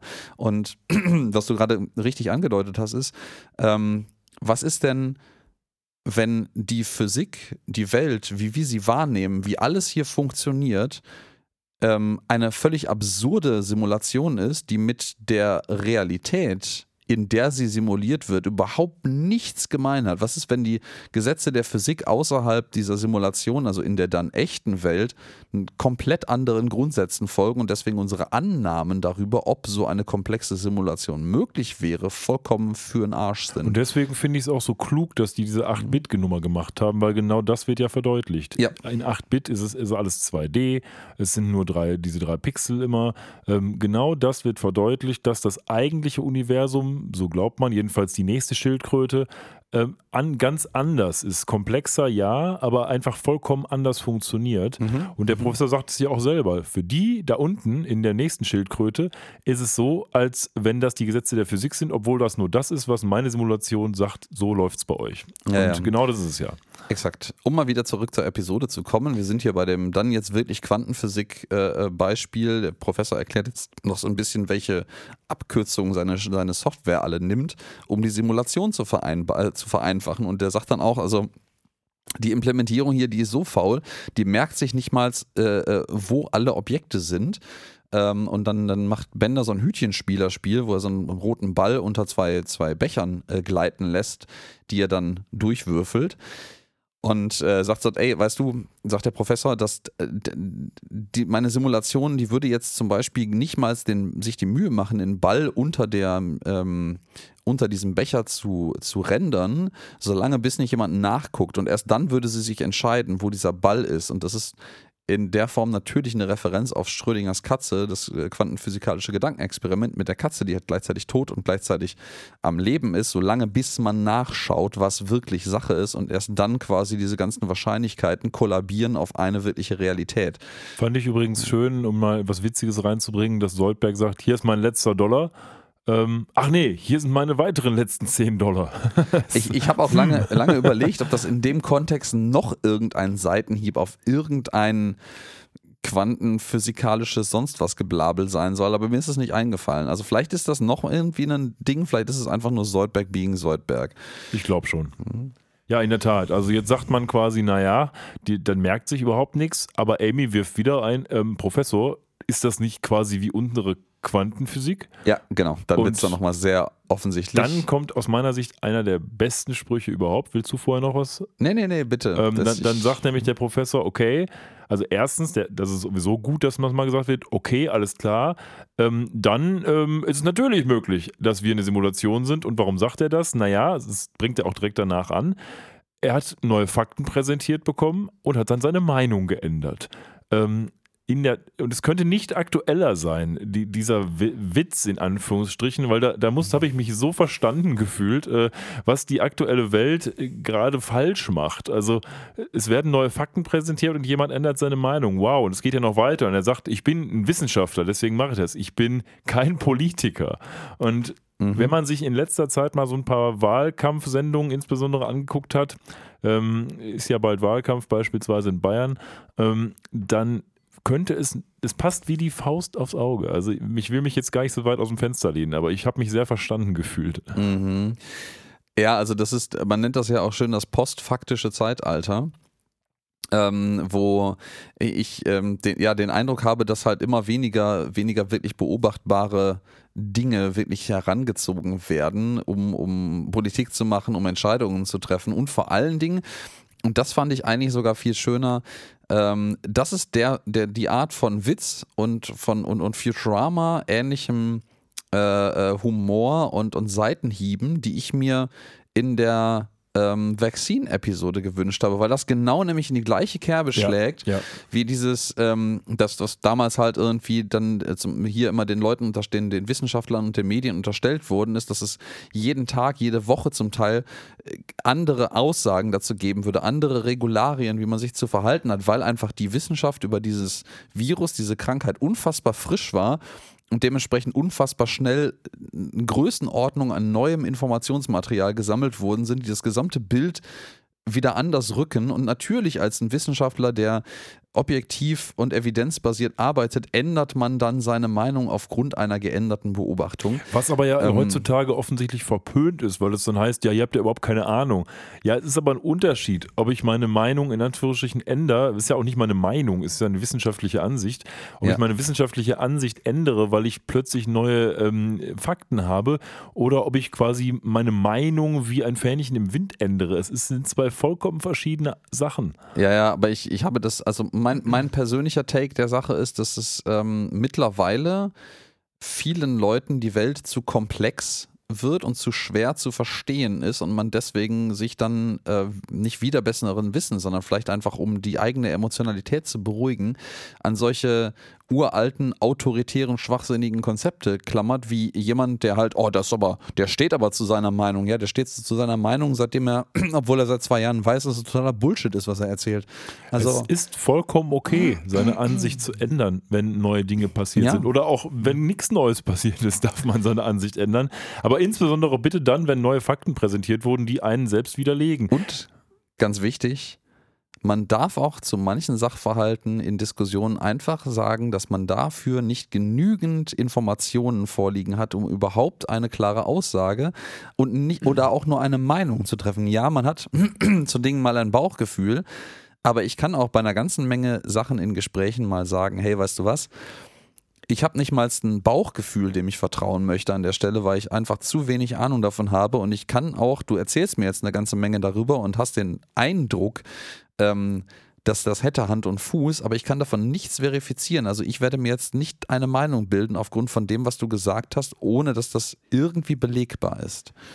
Ja, so genug Rand ähm, gegen die Realität. Futurama ist ja eigentlich drin. Yes, yes. Ja, die Realität, ähm, ja, da ist jetzt auch, dass hier Fry und Lila immer noch aufeinander liegen, nachdem man jetzt diese Käseglocke darunter geholt hat. Ähm, und man kommt dann nach diesen ganzen Simulationstheorie-Geschichten äh, und Quantenphysik auch da rein, dass Amy dann relativ scharfzüngig sogar sagt: so, ey, weißt du, ich meine, Bender, du bist halt auch nur eine künstliche Intelligenz, genauso wie die Leute in der Simulation vom Professor. Ja, und das triggert ihn jetzt natürlich insoweit, als dass plötzlich ja er so eine Lebenskrise kriegt sozusagen, weil Ja, er ja, jetzt genau. auch so ein bisschen auf den Trichter kommt, dann bin ich jetzt irgendwie weniger echt als ihr. Ja, ich finde es sehr schön, wie der Professor dann sagt, noch so, als er dann so heult, als würde er ihn damit irgendwie beruhigen, weil so, du bist ein laufender Eimer. ja. Fand ich, fand ich auch schön. ja, Und jetzt kommt If You Prick Me, Do I Not Bleed? Woher kommt das? Shakespeare, Merchant of Venice. Hat mich tatsächlich aber mehr an Star Trek erinnert. hm, Warum? Weil in Star Trek 6 General Chang dasselbe sagt. Das ist so ein Klingone, gespielt von Christopher Plummer. Ähm, und der zitiert die ganze Zeit wilde Shakespeare-Sachen auf seinem Bird of Prey. Und der Gott. sagte auch, äh, ähm, der sagte nämlich genau dasselbe sozusagen. Und äh, das hat mich total daran erinnert. vielleicht äh, hätten wir das dann auch Zeit gewesen für die Star Trek-Anspielung. Nee, ich glaube nicht, dass es eine Star Woche. Trek-Anspielung ist, weil es gibt ja nun mal auch Shakespeare. Aber äh, hat Mhm. mich an beides so ein bisschen erinnert. Ja, man weiß das nicht so genau. Und bei vielen, bei vielen, vielen Dingen ist, geht halt, ne, Turtles all the way down, geht die Referenz der Referenz der Referenz noch viel weiter. Also ich, mir fällt gerade kein so ganz konkretes Beispiel ein. Ähm, oh doch, ein, ein, ein Song, bei dem ich lange dachte, dass er das Original wäre und dann irgendwann feststellte, dass das ein noch, noch viel alterer, also ein, das ist ein Coversong auf einem älterer. viel älteren Lied basiert. Äh, für die Leute, die das vielleicht können, ist Electricity von Apoptygma Berserk, so eine, so eine nordische Future Pop Band, würde ich sagen. Und das, der, der, Song selber ist von Anfang der, also diese Version von denen ist von Anfang der 90er. Und ich habe das irgendwie als einen relativ ikonischen Song von denen und vor allen Dingen auch als einen Original Material Song von denen immer verkappt, weil ich das Original einfach nicht kannte. Und dann musste ich vor einigen Jahren feststellen, ähm, dass es eigentlich von OMD ist, Orchestral Maneuvers in the Dark. Mhm. Ähm, von denen ist im Übrigen auch noch ein ganz anderer Song sehr, sehr bekannt. Den kennst du mit Sicherheit auch. Ähm, Schwarzbraun ist die Haselnuss. Nein, knapp daneben ist auch vorbei, sondern Enola Gay. Ah ja. Mhm. Das ist auch äh, OMD und eine ganze Menge anderer Songs noch. Nein, also solche, solche Geschichten. Also äh, manchmal sind solche Referenzen halt doch noch mehr Meta, als man sich das denkt. Vielleicht das ist das sogar das eine bewusst provozierte Referenz auf Star Trek, die sich aber eigentlich auf Shakespeare beziehen sollte. Möglicherweise. Könnte beides sein. Naja, also Hermes kommt dann zur Hilfe und sagt, hör mal, das ist ja auch alles kein Problem. Überleg doch mal, was Descartes gesagt hat. Ich denke, also bin ich. Du kannst doch wohl denken, Bender. Und dann sagt Bender, nein, ich kann nicht denken. Nein, ich denke nicht, sagt er. Ja, ich denke nicht, oder? Ja, stimmt, das, stimmt, ja. Das ist, äh, haben Sie, das haben Sie hundertprozentig doch in der deutschen Übersetzung wieder verkackt, oder? Das hätte man so wunderbar übersetzen können. Weiß ich nicht, tatsächlich. Weiß ich ja nicht. Habe ich soweit nicht geguckt auf Deutsch. Ähm, I think I may not be able to think, sagt er hier tatsächlich auf, auf Englisch. Ähm, ja, und wir haben jetzt in Bender, wie gesagt, eine existenzielle Lebenskrise und er solidarisiert sich jetzt natürlich auch so ein bisschen mit diesen 8-Bit-Peoplen, weil er jetzt natürlich irgendwie quasi denkt, er gehört eher zu denen da unten, weil er hier simuliert wurde, genauso wie die 8-Bit-People das auch getan haben. Ne? Ja, ja, genau. Und ähm, ja, das ist jetzt so die, die, der Auftakt eigentlich für die, für die eigentliche größere Rahmenhandlung. Ähm, weil jetzt kommt der Professor nämlich auf die Idee, boah, das ist, ähm, eigentlich ist es total scheiße, was ich hier mache, weil das einfach eine unfassbar riesige Stromrechnung eine produziert. Godzilla-like Godzilla Electric Bill. Sehr schön, ja. Ähm, und dann, wir müssen das einfach hier ausschalten. Dann realisiert Bender so, das wäre aber so, als würde man mich ausschalten. Und dann sagt der Professor einfach so, das ist eine gute Idee, das spart noch viel mehr Strom. Warum eigentlich? Ja, Randomness. Fand ich jetzt gut als Witz, aber Schlagfertigkeit geht über Logik in dem Fall. Ja, ja, offenkundig. Ähm, und dann versucht er den Stecker, also das, das ist auch, da müssen wir mal ganz kurz drüber reden, ne? Der erzählt, was für einen absurden Stromverbrauch 100 Fliegenklatschen mindestens dieses Ding hat und wie riesig die Stromrechnung ist seitdem. Aber der hat einfach so einen relativ normal, ja gut, schon ein bisschen absurd, ein bisschen größeren, aber von der Kabeldurchmesser ist ein, so ein einfaches Stromkabel mit so einem etwas größeren Stecker, das er versucht auszustöpseln, wie so eine Verlängerungsschnur fürs Bügeleisen. Ja, du meinst ähm, jetzt, dass da nicht genug Energie durchkommt? Genau, ich meine, was? da passt nicht genug durch für das was der da ja, angeblich ja im Jahr 3000, hast du nicht gesehen, da kann ja, das schon mal gehen. Oder? Ultra gut. Fast Charging ist das. Ja, und dann stellt er mal fest, äh, Bender hechtet dann hinter ihm her und möchte ihn davon abhalten, den Stecker zu ziehen. Man hört quasi, wie Bender im Hintergrund die ganze Zeit ah schreit. Ähm, ist auch im Untertitel schön, Bender continues yelling. Ja. Ähm, und er meint dann so, boah, scheiße, ich kann den nicht rausziehen, den Stecker. Entweder ist dieser Stecker echt feste drin und ich bin, oder ich bin unfassbar schwach. Ähm, und Hermes bestätigt das. Ja, Hermes bestätigt das und dann sagt er, ach, weißt du was, wir lassen das einfach noch ein bisschen länger laufen und dann pölt Bender ihn einfach weg, als er schon längst fertig war. Ja, das ist mehr so ein bisschen Roadrunner-Style. Der hängt so gefühlt eine Minute in der Luft und fliegt dann an, als er quasi nur noch sagen kann, Dankeschön, Professor, ne? Ja, ja, genau. Und dann gibt es wieder so einen schönen vierte Wand-Joke. Die sind irgendwie so ein bisschen häufig, diese Episode. Wie Lila dann die Frage stellt, die sich jeder Zuschauende vielleicht auch schon gestellt hat. So, sag mal, wie hast du das geschafft, durch die Luft zu fliegen die ganze Zeit? Obwohl er ja wirklich nur so zehn Meter, lasst mal wirklich viel sein, vielleicht fünf Meter zwischen den beiden war, als er abgesprungen ist. Und meint so, ey, ich, ich bin gar nicht so lange geflogen, ich bin einfach eine Meile daneben geflogen und musste dann nochmal springen, aber ich habe die ganze Zeit geschrien. Finde ich aber nicht störend, dass das hier in der Tat nochmal so ein bisschen die vierte Wand durchbricht. Man will uns ja immer hier weiß machen, eigentlich leben wir auch in so einer Simulation. Das haben wir ja jetzt ja schon ein bisschen durchgekaut. Und ähm, finde ich schlimm. Finde ich sogar ganz gut tatsächlich, weil sie dann direkt darauf eingehen, weil sonst wäre es wirklich komisch gewesen. So, wir gehen wieder zurück in die 8-Bit-Version ähm, des Universums und die drei Freunde Bender, Lila, Fry sitzen jetzt dem Sofa und gucken sich Fernsehen an und dann sieht man die Hypnotoad dargestellt durch einen Pixel, der immer so wum, wum wechselt. Das äh, fand ich auch ganz schön gemacht. Ja, und dann, dann sind wir bei einer Referenz auf die ominöse Episode, die du bis heute noch nicht geguckt hast, mein Freund. Ich habe es mir aber schon gedacht. Ja, genau. Dann äh, steht es nämlich, sind wir nämlich bei einer 3-Pixel-Personen-Szene aus der ersten Episode dieser schönen zehnten Staffel, äh, zehnten Staffel, Quatsch, äh, achten slash elften Staffel ähm, wo Fry sich schwört, jede mögliche TV-Show, die jemals produziert wurde, am Stück zu gucken. Will uns ähm, denn jetzt ähm, die Impossible Stream? Will uns denn jetzt die Episode quasi sagen, dass in dem jeweils in Anführungsstrichen nächsten Universum das alles so ein bisschen vorgezogen ist zeitlich, weil es später angefangen wurde zu simulieren? Oder was will uns die Episode jetzt hier ja, sagen? Ja, so ein kleines bisschen. Ne? Also den Eindruck hatte ich jetzt auch, dass diese Simulationen eigentlich jetzt um, ja, wenn man jetzt mal sagt, dass die Futurama-Episoden in der, in der Innen- Charakterzeit, in, in Weltzeit immer eine Woche auseinander liegen, ähm, dass das jetzt so ein zehn Wochen altes äh, Ding ist, also dass die Simulation zehn Wochen zurückliegt in der Realität, aber prinzipiell die Realität, die dort passiert, die gleiche ist wie die drumherum passierende echte Nur Realität. Später. Nur eben später, ja. Was ja erstmal Sinn macht, weil das musste ja auch erstmal gebaut werden. Könnte natürlich schneller vonstatten gehen, aber gut. Ja, ja, könnte natürlich, ne? Aber ähm, das, das, das wirft natürlich auch diverse Fragen darüber auf, ähm, wie hat er diese Simulation angefangen? Weil das hieß ja, also ich meine, wenn du so eine Simulation anfängst, also wenn du sagst, okay, ich habe jetzt eine Software gebaut, die prinzipiell die Quantenmechanik und Interaktion von jedem Teilchen im gesamten Universum darstellen kann, du musst ja mit irgendeinem Snapshot, irgendeinem Zustand anfangen. Also du kannst natürlich mit einem völlig chaotischen Zustand, wie so der, der Urknall mäßig irgendwie anfangen und das alles sich selber irgendwie ausbreiten lassen.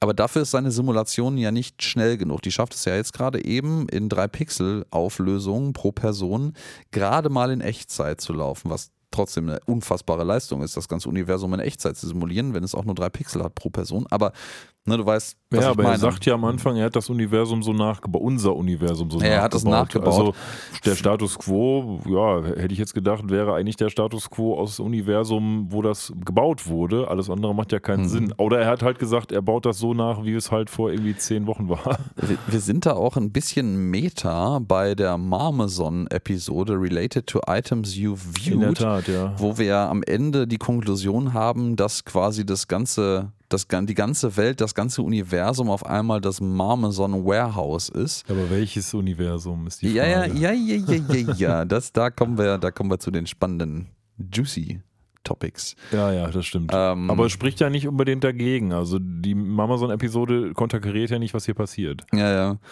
Und ja, dann gibt es nochmal so einen kleinen Schlagabtausch zwischen äh, Bender und dem Professor, ähm, wo Bender noch sagt so, ey, ich ähm, bin aber doch auch eine lebende, eine lebende Figur und eine echte Person.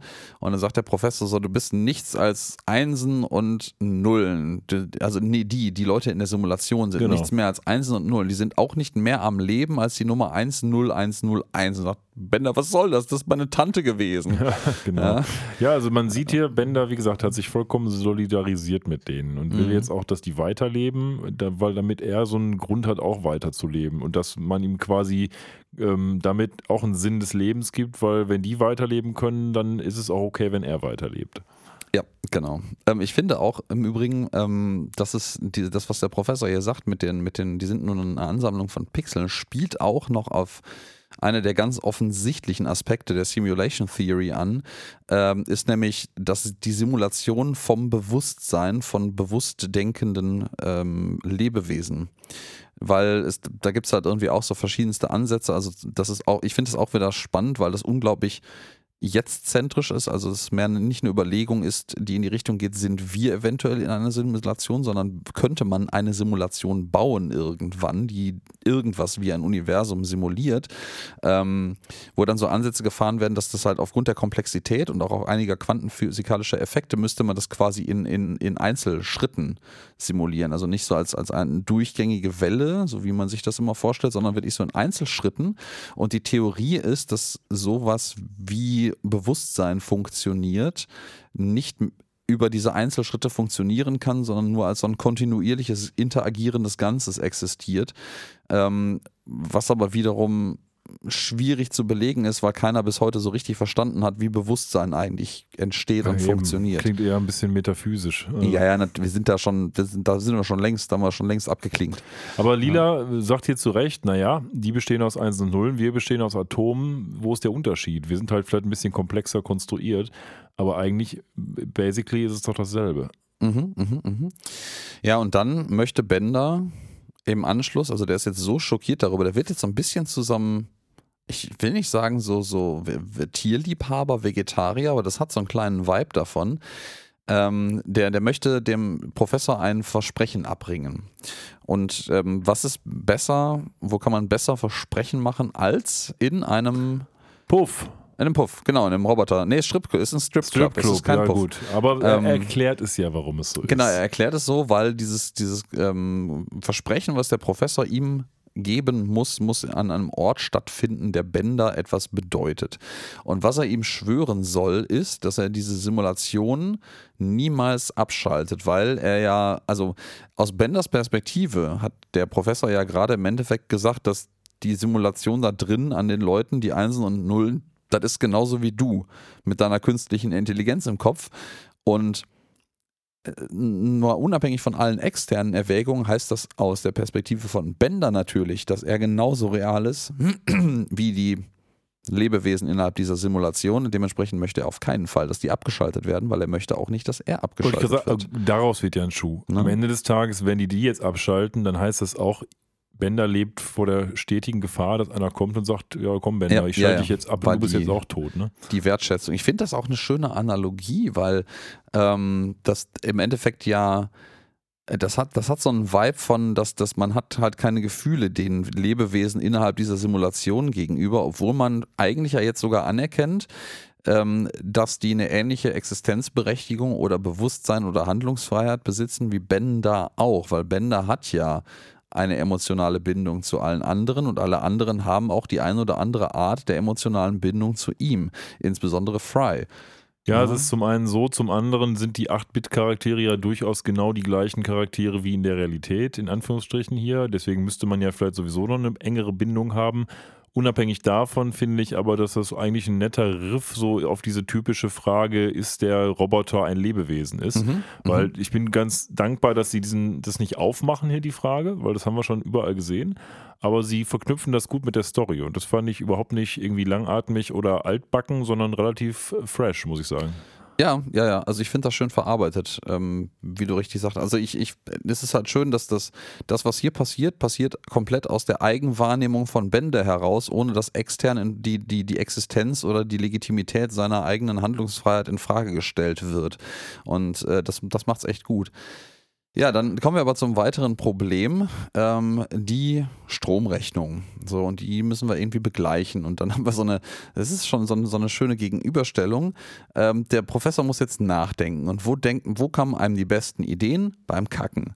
Natürlich. Und deswegen sitzt er jetzt auf der Toilette und denkt darüber nach, wie er das Problem mit der Elektrizität lösen kann. Und als er das gelöst hat, müssen natürlich alle mit ins Badezimmer kommen, damit er ihnen die Idee präsentieren kann. Es geht nirgendwo anders, sondern er sitzt jetzt gerade wirklich auf der Toilette mit runtergelassener Hose und alle anderen stehen drumherum und erzählt ihnen davon, dass ähm, ja die total geniale Lösung vom Professor ist einfach nur, ähm, es gibt direkt unterm Planet Express Hauptquartier die äh, Hauptabwasserleitung von New New York, wo unfassbare Mengen Abwasser durchleiten. Und warum denn nicht diese Bewegungsenergie des Abwassers mit einer Wasserturbine nutzen und daraus quasi eine unendliche Quelle Energie zu schöpfen und diese Simulation zu speisen. Ja, gesagt, getan. Man packt ans Planet Express äh, Schiff so eine Art von Drill und äh, fliegt einfach in die Erde. Und dann sehen wir in der Erde so ein paar schöne Schilder, die uns ein bisschen klar machen, wo alles so belegen ist. Und offensichtlich ist die Roboterhölle vor der Sewer City. Weil, Ja, ja, das sind so. Also da sind so Schilder, wo es hingeht. Ja. Und tatsächlich ganz unten ist diese Sewer City, da wo die Mutanten wohnen. Und zwischen New York und dieser Sewer City scheint die Roboterhölle zu sein. Mhm, Fand ich mhm. ganz die ist ja spannend. reell im Gegensatz zu dem Himmel, der nun metaphysischer. Ja, Aber dass die dazwischen Begriff liegt, ist- wie, wie tief liegt denn bitte schön die Sewer City? Die sind doch immer. Ja, Die Sewer City ist ja vor allen Dingen New York, also Old New York, unser New York. Das, die haben ja, on macht, top of. das macht nicht so richtig Sinn irgendwie. ne, also da ist schon. Zumal, wenn du, wenn du dich erinnerst, letztens ist Lila noch durch so einen Kanal zu ihren Eltern. In der Covid-Episode ist sie nämlich noch durch so einen Kanal gelaufen. Wie tief ist die denn bitteschön Der war ähm, nicht sonderlich gestiegen? tief, ne? Der wenn war hier das Planet Express Hauptquartier unendlich lange nach unten fliegen muss, an der Roboterhölle vorbei, um zu dieser Sewer City zu kommen, Mhm, ist die da mhm. irgendwie fünf Stunden lang runtergegangen oder was? Also das Ja, weiß ich ja, ja, nicht. wobei, ja, vielleicht ist das hier nur durch die Kanäle durch und es geht gar nicht nach unten, sondern an der Stelle macht das Rohr nur einen Knick nach rechts und dann geht es später wieder nach unten. Man weiß es nicht so genau.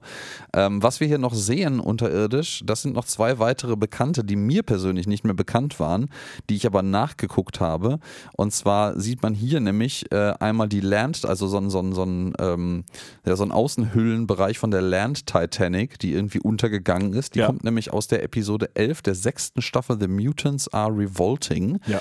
Und ähm, als hätte man irgendwie ein Potpourri aus lam- zusammenliegenden Episoden genommen, um was zusammenzuklauben. Man sieht dann noch den Albino Humping Worm, äh, der in der tatsächlichen Episode eher durch seine Humping-Eigenschaft äh, als den, die Albino-Eigenschaft bekannt wird. Und der kommt aus der zwölften Episode der sechsten Staffel, also nur eine Episode weiter.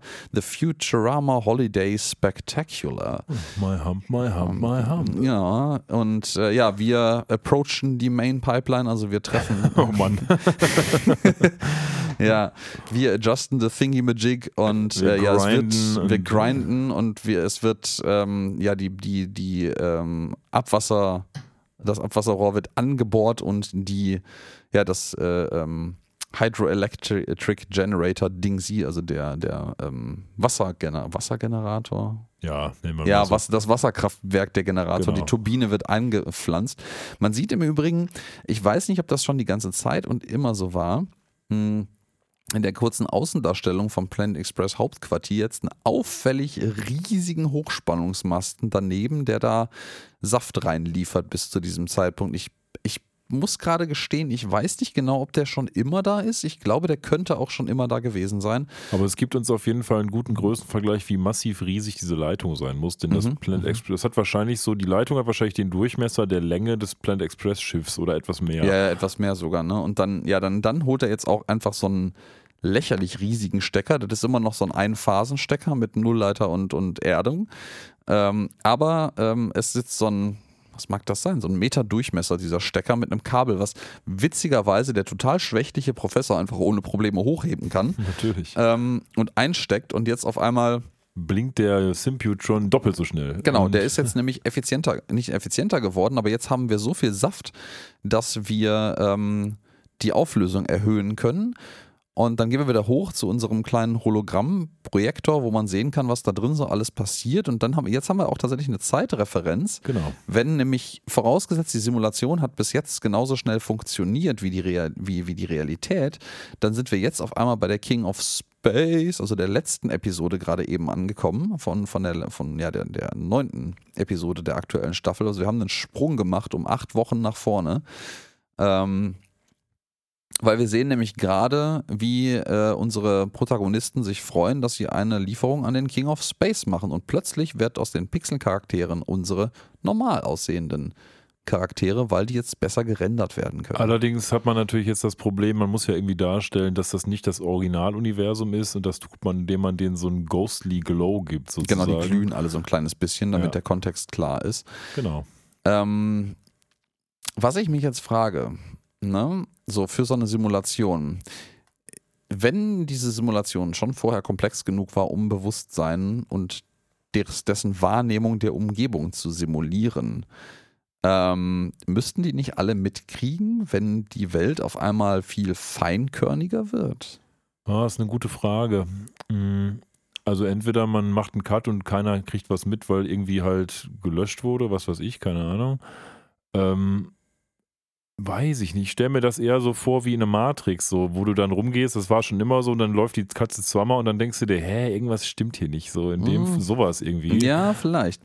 Und äh, jetzt kommen wir, nachdem das, ähm, nennen wir mal die, sagen wir die Realität und das, Uni, das simulierte Universum Okay. 1, Universum 1, äh, in Auflösungsqualität durch die, das, die scheiße Elektrizität, die hier produziert wird, äh, der Realität eins zu eins in nichts nachsteht, ähm, kommen wir jetzt ein bisschen vorgespult beim gleichen Morgen oder der gleichen Woche an, wo diese Episode angefangen hat, nämlich wo der Professor seine Simulation des gesamten Universums präsentiert. Und wir haben jetzt eine Simulation in der Simulation. Das heißt, wir haben jetzt die mutmaßliche Realität, wir haben Universum Nummer 1 und wir haben Universum Nummer 2. Genau, wir haben die nächste Schildkröte betreten. Genau, wir haben die nächste Schildkröte betreten und das Universum und simuliert sich so ein bisschen durch die Gegend. Die Ja. sind jetzt exakt die gleiche Pixeldarstellung wie vorhin und die sind jetzt auch bei der Space Italy Delivery angekommen. Das Ja. würde vielleicht mutmaßen, dass der Professor tatsächlich einen Snapshot vom existierenden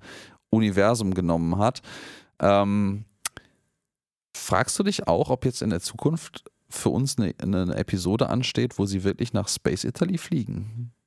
Hm, eigentlich müsste es ja in Das der müsste in der Vergangenheit Vergangenheit liegen, ne? Das Mhm. heißt also, das wäre eigentlich so eine Lost Episode. sein. Ich hätte mich gefragt, ob das vielleicht in der ersten Episode passiert ist mit dem Streaming, aber scheinbar Mhm. nicht. Weil das würde ja auch passen. Nicht, dass ich mich erinnern könnte. Nein. Ja, jetzt gibt es immer mal so schnelle Überblendungen, weil quasi natürlich jedes oberrangige Universum das unterrangige Universum beobachtet und ähm, das dann kommentiert quasi. Und äh, ja, wir, ich möchte jetzt an dieser Stelle einmal kurz herausstellen, was in dieser Episode für mich auch sehr besonders war oder ist. Wir befinden uns sicherlich die Hälfte der Episode nur am Tisch und gucken Mhm. uns quasi die Universen verschachtelt an. Und das ist wie so eine Art von Bottle-Show quasi. Ist ja jetzt keine Geldfrage bei Futurama, weil es eh gezeichnet, aber typischerweise wäre das so eine Bottle-Show, wo man nicht mehr viel Geld hätte und die Leute nur an einen Tisch setzt und irgendwas Cooles macht. Und oftmals passieren die besten Sachen in solchen Bottle-Shows, weil man da halt nachdenken muss. Das hat schon fast so was Kammerspielartiges, würde ich sagen. Und oftmals sind das super Episoden und ich glaube, das geht auch bei dieser Episode in diese Richtung. Ja, ich muss da gerade tatsächlich äh, mit dem an einem Tisch sitzen zum, und, und Physik erklären oder Physik tun, an ein Buch denken, was ich damals als Kind mal gelesen habe.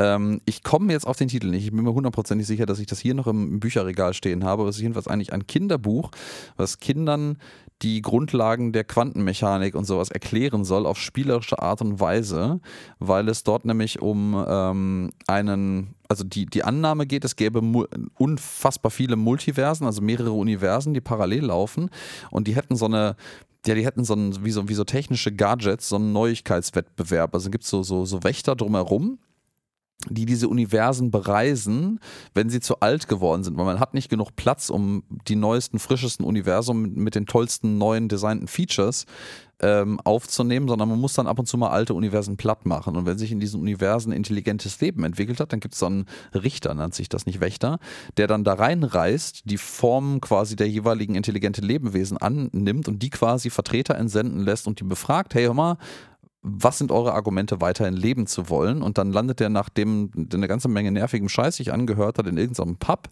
und lässt sich von einer Physikerin, die da zufälligerweise als, ich glaube, als Bardame arbeitet, in Tausend und einer Nacht erklären, wie faszinierend unser Universum funktioniert. Und das hat, das hat für mich so an diesem Tisch sitzen und so ein paar Prinzipien und Metaphysik erklären, ja. hat so ein bisschen so einen Vibe von. Ich reiche das mal nach. Ich komme gerade nicht drauf, wie dieses Buch heißt. Ich ähm, werde das nachher mal nachgucken.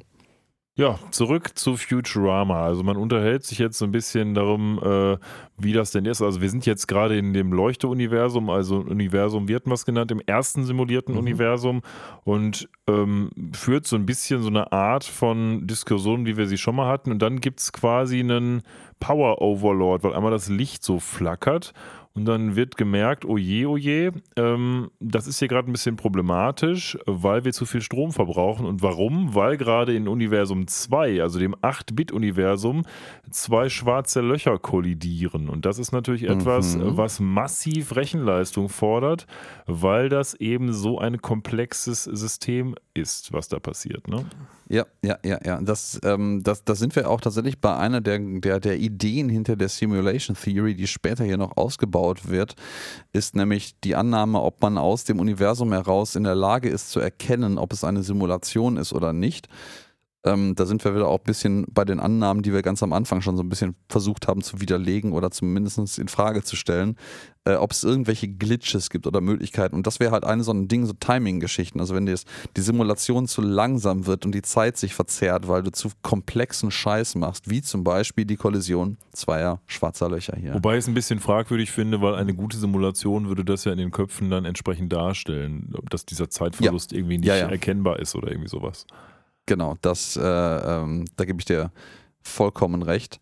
Äh, ich habe im Übrigen mittlerweile rausgefunden, wie das Buch heißt, äh, das ich gerade äh, referenziert habe. Das heißt Der Besuch aus Anderswo. Wer Okay. rettet die Welt in Tausend und einer Nacht von Russell Stannard. Nie gehört. Ähm, ein britischer Physiker, ähm, tatsächlich im vergangenen Jahr verstorben, der Mann.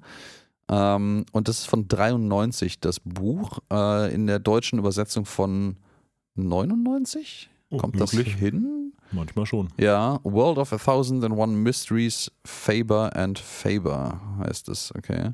Ah, Faber and Faber ist der Verlag. Ähm, faszinierend. Ich habe das nicht im Kopf, dass ich das 99 erst geschenkt bekommen habe. Ich glaube, das ist älter. Aber gut, äh, sei es drum. Äh, War ein gutes Buch. So, also, die wollen jetzt natürlich gucken, sind wir denn echt oder nicht? Weil das ist ja das Ziel dieser ganzen Mhm, Sache. mhm, mhm. Heißt denn, wenn das äh, so wäre, dass wir irgendwas machen können, was das Universum, was die, den Powerkonsum quasi dieser Simulation ähm, ja übersteigt, dann gibt es einen Absturz. Und das werden wir Mhm. wohl merken. So ist, es so ist die. Logik dahinter. Dann, jetzt, dann ne? passieren Dinge. Da finde ich, finde ich irgendwie auch wieder sehr schön random eingeworfen. Dann lässt der Professor als Beispiel so diverse komplexe Vorgänge in diesem Universum äh, auf seinem großen Monitor, ähm, den wir schon lange nicht mehr gesehen haben im Übrigen, abspielen. Und da ist irgendwie sind so eine Sternenkollision, irgendwelche Energieausstöße von Galaxien dabei und Planeten, die ineinander crashen. Und ein tanzender Bär im ähm, auf einem Einrad. auf einem Einrad jongliert. jonglierend also im Zirkus. nicht, aber Ja, er also fährt so ein Tanzbär. Ja, Ähm, und gut. dann landen wir ganz am Ende bei der, der, einem kollabierenden magnetischen Magnetstern, das wohl, ich glaube, das, das habe ich tatsächlich, da habe ich ein bisschen faul, nicht nachgelesen, ob das wirklich so ein Ding ist. Ähm, es ist unfassbar selten passiert, wie alle Dinge im Kosmos in solcher Größenordnung, weil das alles einfach eine ganz andere Zeitmaßstab hat, äh, als hier so auf der Erde, was wir so wahrnehmen mit unseren kleinen ADHS-Gehirnen, verglichen damit.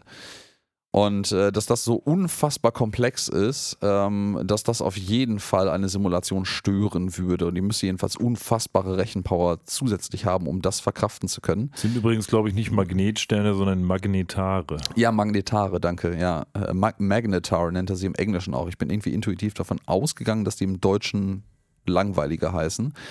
Äh, Magnetar klingt so Ja. wie so ein Bösewicht aus Also so ein Avengers-Feind. ja, ja, ja, ja, ja, ja. Ähm, ja, und Amy kommt dann auf die Idee, so, ja, das passiert ja nur alle Millionen Jahre, aber wir könnten das einfach ähm, künstlich erzeugen und dann zugucken und gucken, ob es irgendwelche Glitches gibt. Ähm, und dann wüssten wir endlich, ob wir in einer Simulation leben. Halte ich für eine gewagte These irgendwie. Weil was, was für ein Glitch soll dann passieren? Also ich meine, klar, die haben jetzt gedacht, das werden wir schon merken irgendwie, aber wenn das Universum auch nur halbwegs vernünftig simuliert und konstruiert ist, merken die es doch gerade nicht, oder? Mhm. Ja, eben, das ist halt.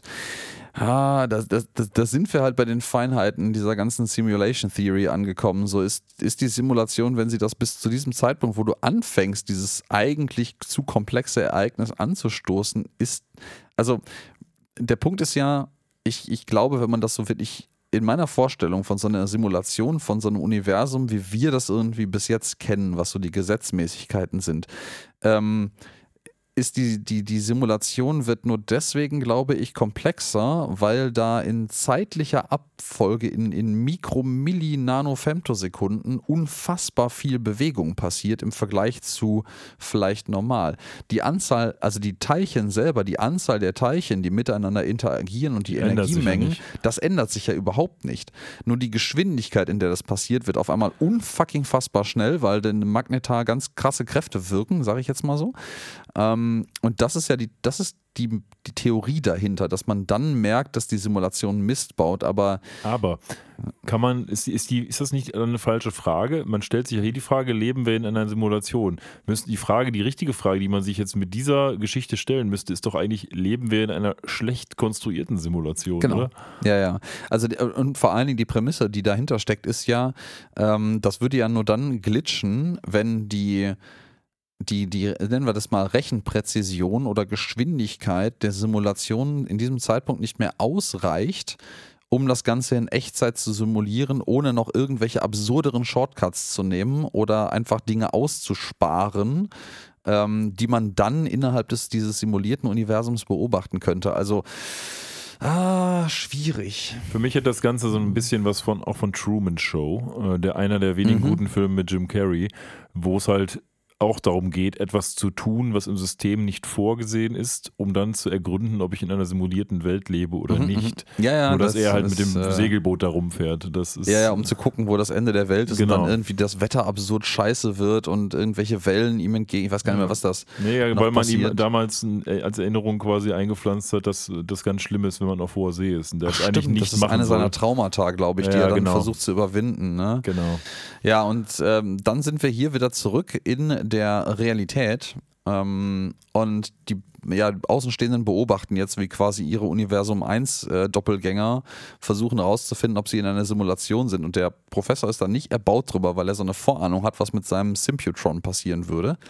Ähm, dabei die, die einzige und ich finde hier sehr, sehr gut platzierte ähm, ähm, Product Placement Anspielungsgeschichte. Fry trinkt währenddessen einfach vollkommen random eine, eine Dose von Onion Dew, also nicht Mountain Dew, sondern Onion Dew Hört und spuckt, echt eklig an. spuckt das aus und sagt so, "Blech, das ist echt nicht gut, nachdem der Professor halt die, die, die dialogtechnische Vorlage dazu gebracht hat, zu sagen, so, boah, nee, das ist nicht gut in Bezug auf das, was da gerade in Universum 1 passiert.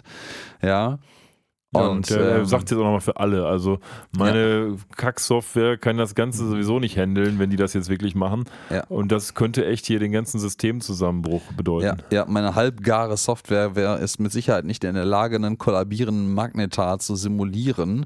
Äh, und ich, so, da ist so ein schöner, schöner Seitenhieb irgendwie auch so ein bisschen auf, auf ein, ein IT-Klischee. So, ich hätte das niemals äh, in, äh, an irgendwelche indischen äh, Middle-Schooler, also ähm, ähm, ja, ähm, Sekundär, Sekundärstufler irgendwie aus, also Schulkinder auslagern, so outsourcen sollen, die Softwareentwicklung. Ähm, ja. Ja. Mhm.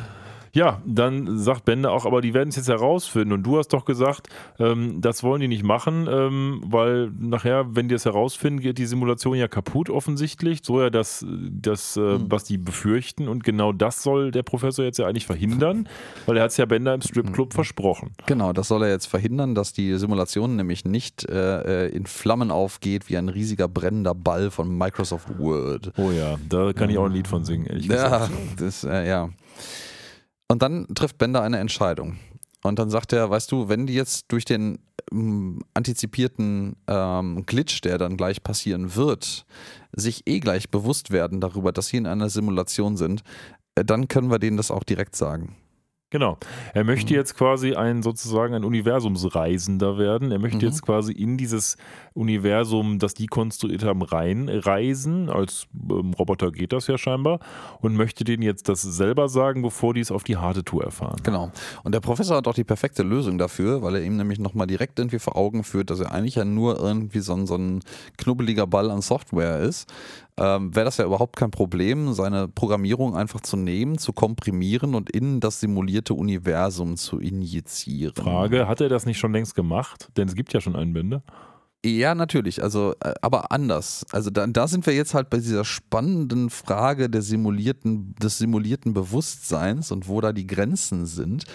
Ähm, offensichtlich schafft diese Simulation ja es, das Bewusstsein zu simulieren und Benders Bewusstsein wird ja dann auch da rein projiziert und also Aber wenn Ah, das gibt- Bewusstsein wird dort ja schon eins zu eins simuliert. Also Ja, ja, genau. Ne, das, da sind wir dann auch wieder bei dem, bei dem, vielleicht auch wieder bei dem, bei dem Star Trek Transporter ja, ja, genau. ähm, Mhm. Problem angekommen, wo ja für alle Außenstehenden hast du die Atome dieser Person wieder genauso in den Zustand versetzt und zusammengebaut, wie bevor sie sich aufgelöst hat und für alle Außenstehenden interagiert diese Person exakt so für den Rest ihres Lebens wie vorher. Aber faktisch hast du ja eine Person aufgelöst und eine exakte Kopie woanders erstellt. Also wandert das Bewusstsein der Person in diesem Moment irgendwie mit, so als wenn man schlafen gehen würde und wieder aufwacht? Oder ist das eine komplett andere Person, die denkt, sie wäre wieder ja, aufgewacht? oder ist das Bewusstsein nur Annex der atomaren Struktur, die man hat? Ne? Ja, ich, so. ich persönlich bin da ja wieder anderer Beweislast für äh, den atomare Strukturannex sehr, sehr düsteren Ausblick, was unser Bewusstsein da geht. Aber wer weiß, neue Beweislast und so. Hm? Naja, so auf jeden Fall ist das jetzt der Plan ähm, und dann wird noch ein bisschen Techno-Babble gemacht quasi ähm, und ja, jetzt es, es bendert all the way Genau, down. also das Ja. erklärt er nämlich jetzt, denn was passiert? Der Bender in dem Universum unter ihnen wird dann quasi in das andere Universum unter ihnen verschoben, so habe ich es jetzt verstanden. Also Mhm. die ja, Bänder ja. werden alle um ein Universum verschoben quasi. Ja, genau, das ist die Theorie und da sind wir dann auch bei der Titelreferenz angekommen. Eine der wenigen Episoden wieder, wo jetzt fast der Titel äh, vorkommt. Ähm, der sagt dann nämlich, ja, also it benders all the way down. Es turtelt jetzt nicht, sondern es bändert die Genau. ganze, ganzen Weg nach unten. Äh, und das, da sind wir dann bei dem infiniten Regress angekommen. Genau, da ist er wieder. So, das ist jetzt der Plan, aber es gibt noch eine Warnung, das ist ein One-Way-Trip, sprich, ähm, zurückkommen kannst du nicht. Also Mhm. das wird ihm noch mit auf den Weg gegeben, aber Bender ist okay damit, weil er möchte nicht in einer Welt äh, leben, wo quasi alle anderen denken, er ist gar nicht echt. So. Ja, und den Schwachsinns, äh, in Schwachsinn tauen. Genau. Ja, dann wird er hier an die Maschine angeschlossen und ähm, um quasi extrahiert und komprimiert zu werden. Und äh, ja, es könnte sein, dass du stirbst. So, wir wissen nicht genau, was da passiert. Dann verabschiedet er sich nochmal in einer Bender-typischen äh, Art und Weise von allem um ihn herum. Auch hier wieder ein Soldberg-Bash, weil er sagt halt, goodbye, alle meine tollen Coworker und Soldberg.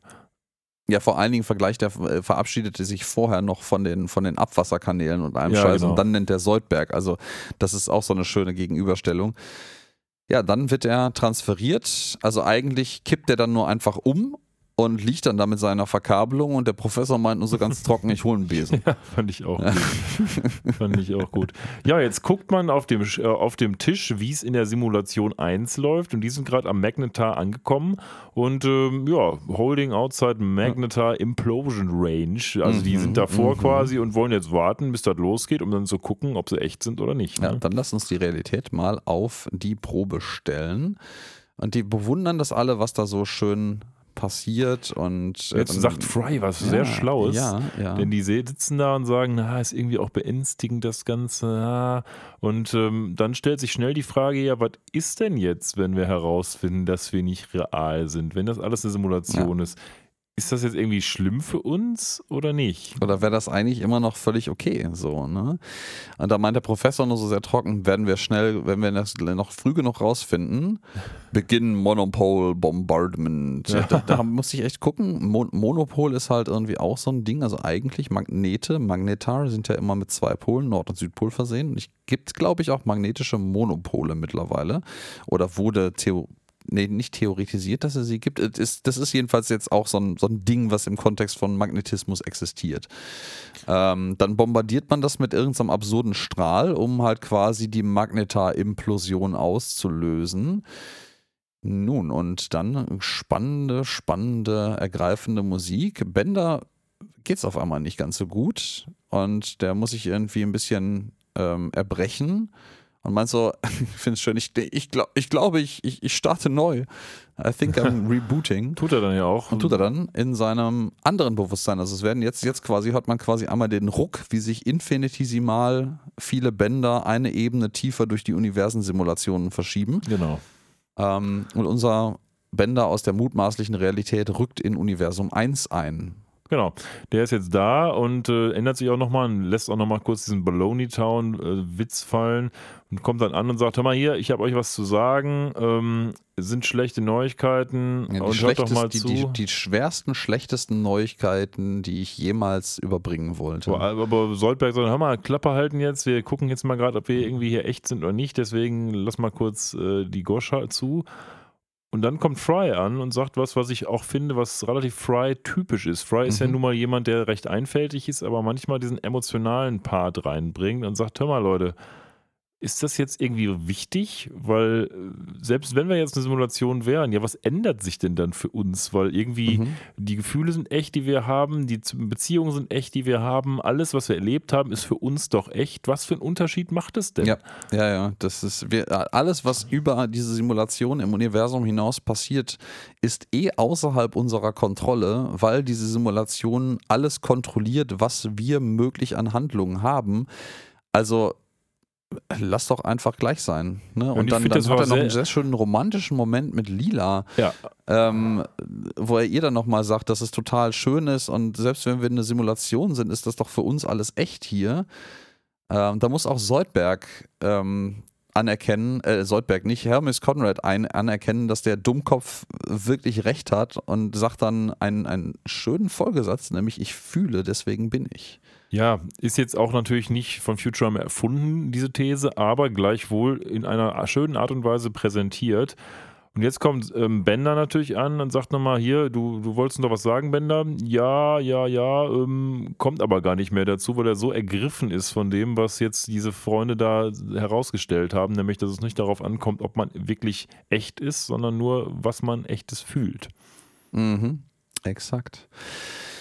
Ja, in diesem äh, äh, gefühlsergreifenden Moment gehen wir zurück in die Realität äh, und den Professor, der jetzt ganz kurz vor der Explosion, Implosion des Magnetars äh, be richtig bemerkt, dass äh, der Symputron gerade echt am, trotz der, der massiven Energiezufuhr am Rande seiner Möglichkeiten ist.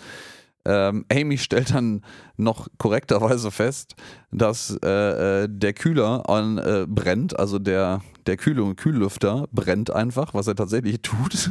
Ja. dann brennt der ganze Bums irgendwie. Äh, Lila holt äh, nochmal so einen Feuerlöscher raus mit so einem Markennamen drauf, den wir schon mal in dieser Episode gesehen haben, aber vorher noch nie. Facto. Ne? Facto, ja, mit C geschrieben. Ich frage mich, ob. Na, egal. Aber ähm, ja, dann sagt, äh, ja, dann versucht der Professor noch so quasi die Reißleine zu ziehen und sagt, sagt stopp die Simulation. Und dann ähm, sind wir wieder bei der schönen emotionalen Bindung zwischen Bender und Fry, wo Fry nämlich sagt, so Bender ist doch immer noch da drin, wir können das doch nicht abschalten.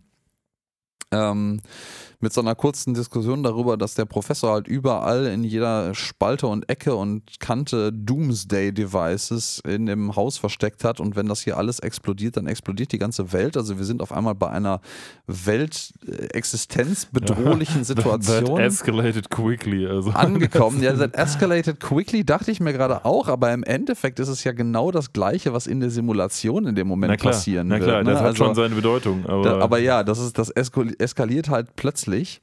Na, Fry ist auch Und- davon überzeugt, sagt dann, mal hier, Bender, das tut mir jetzt leid, aber was sollen wir machen? Immerhin bist du mit Dignity, also mit, mit Würde gegangen. Und dann fliegt dann noch so eine Spaghetti-Portion.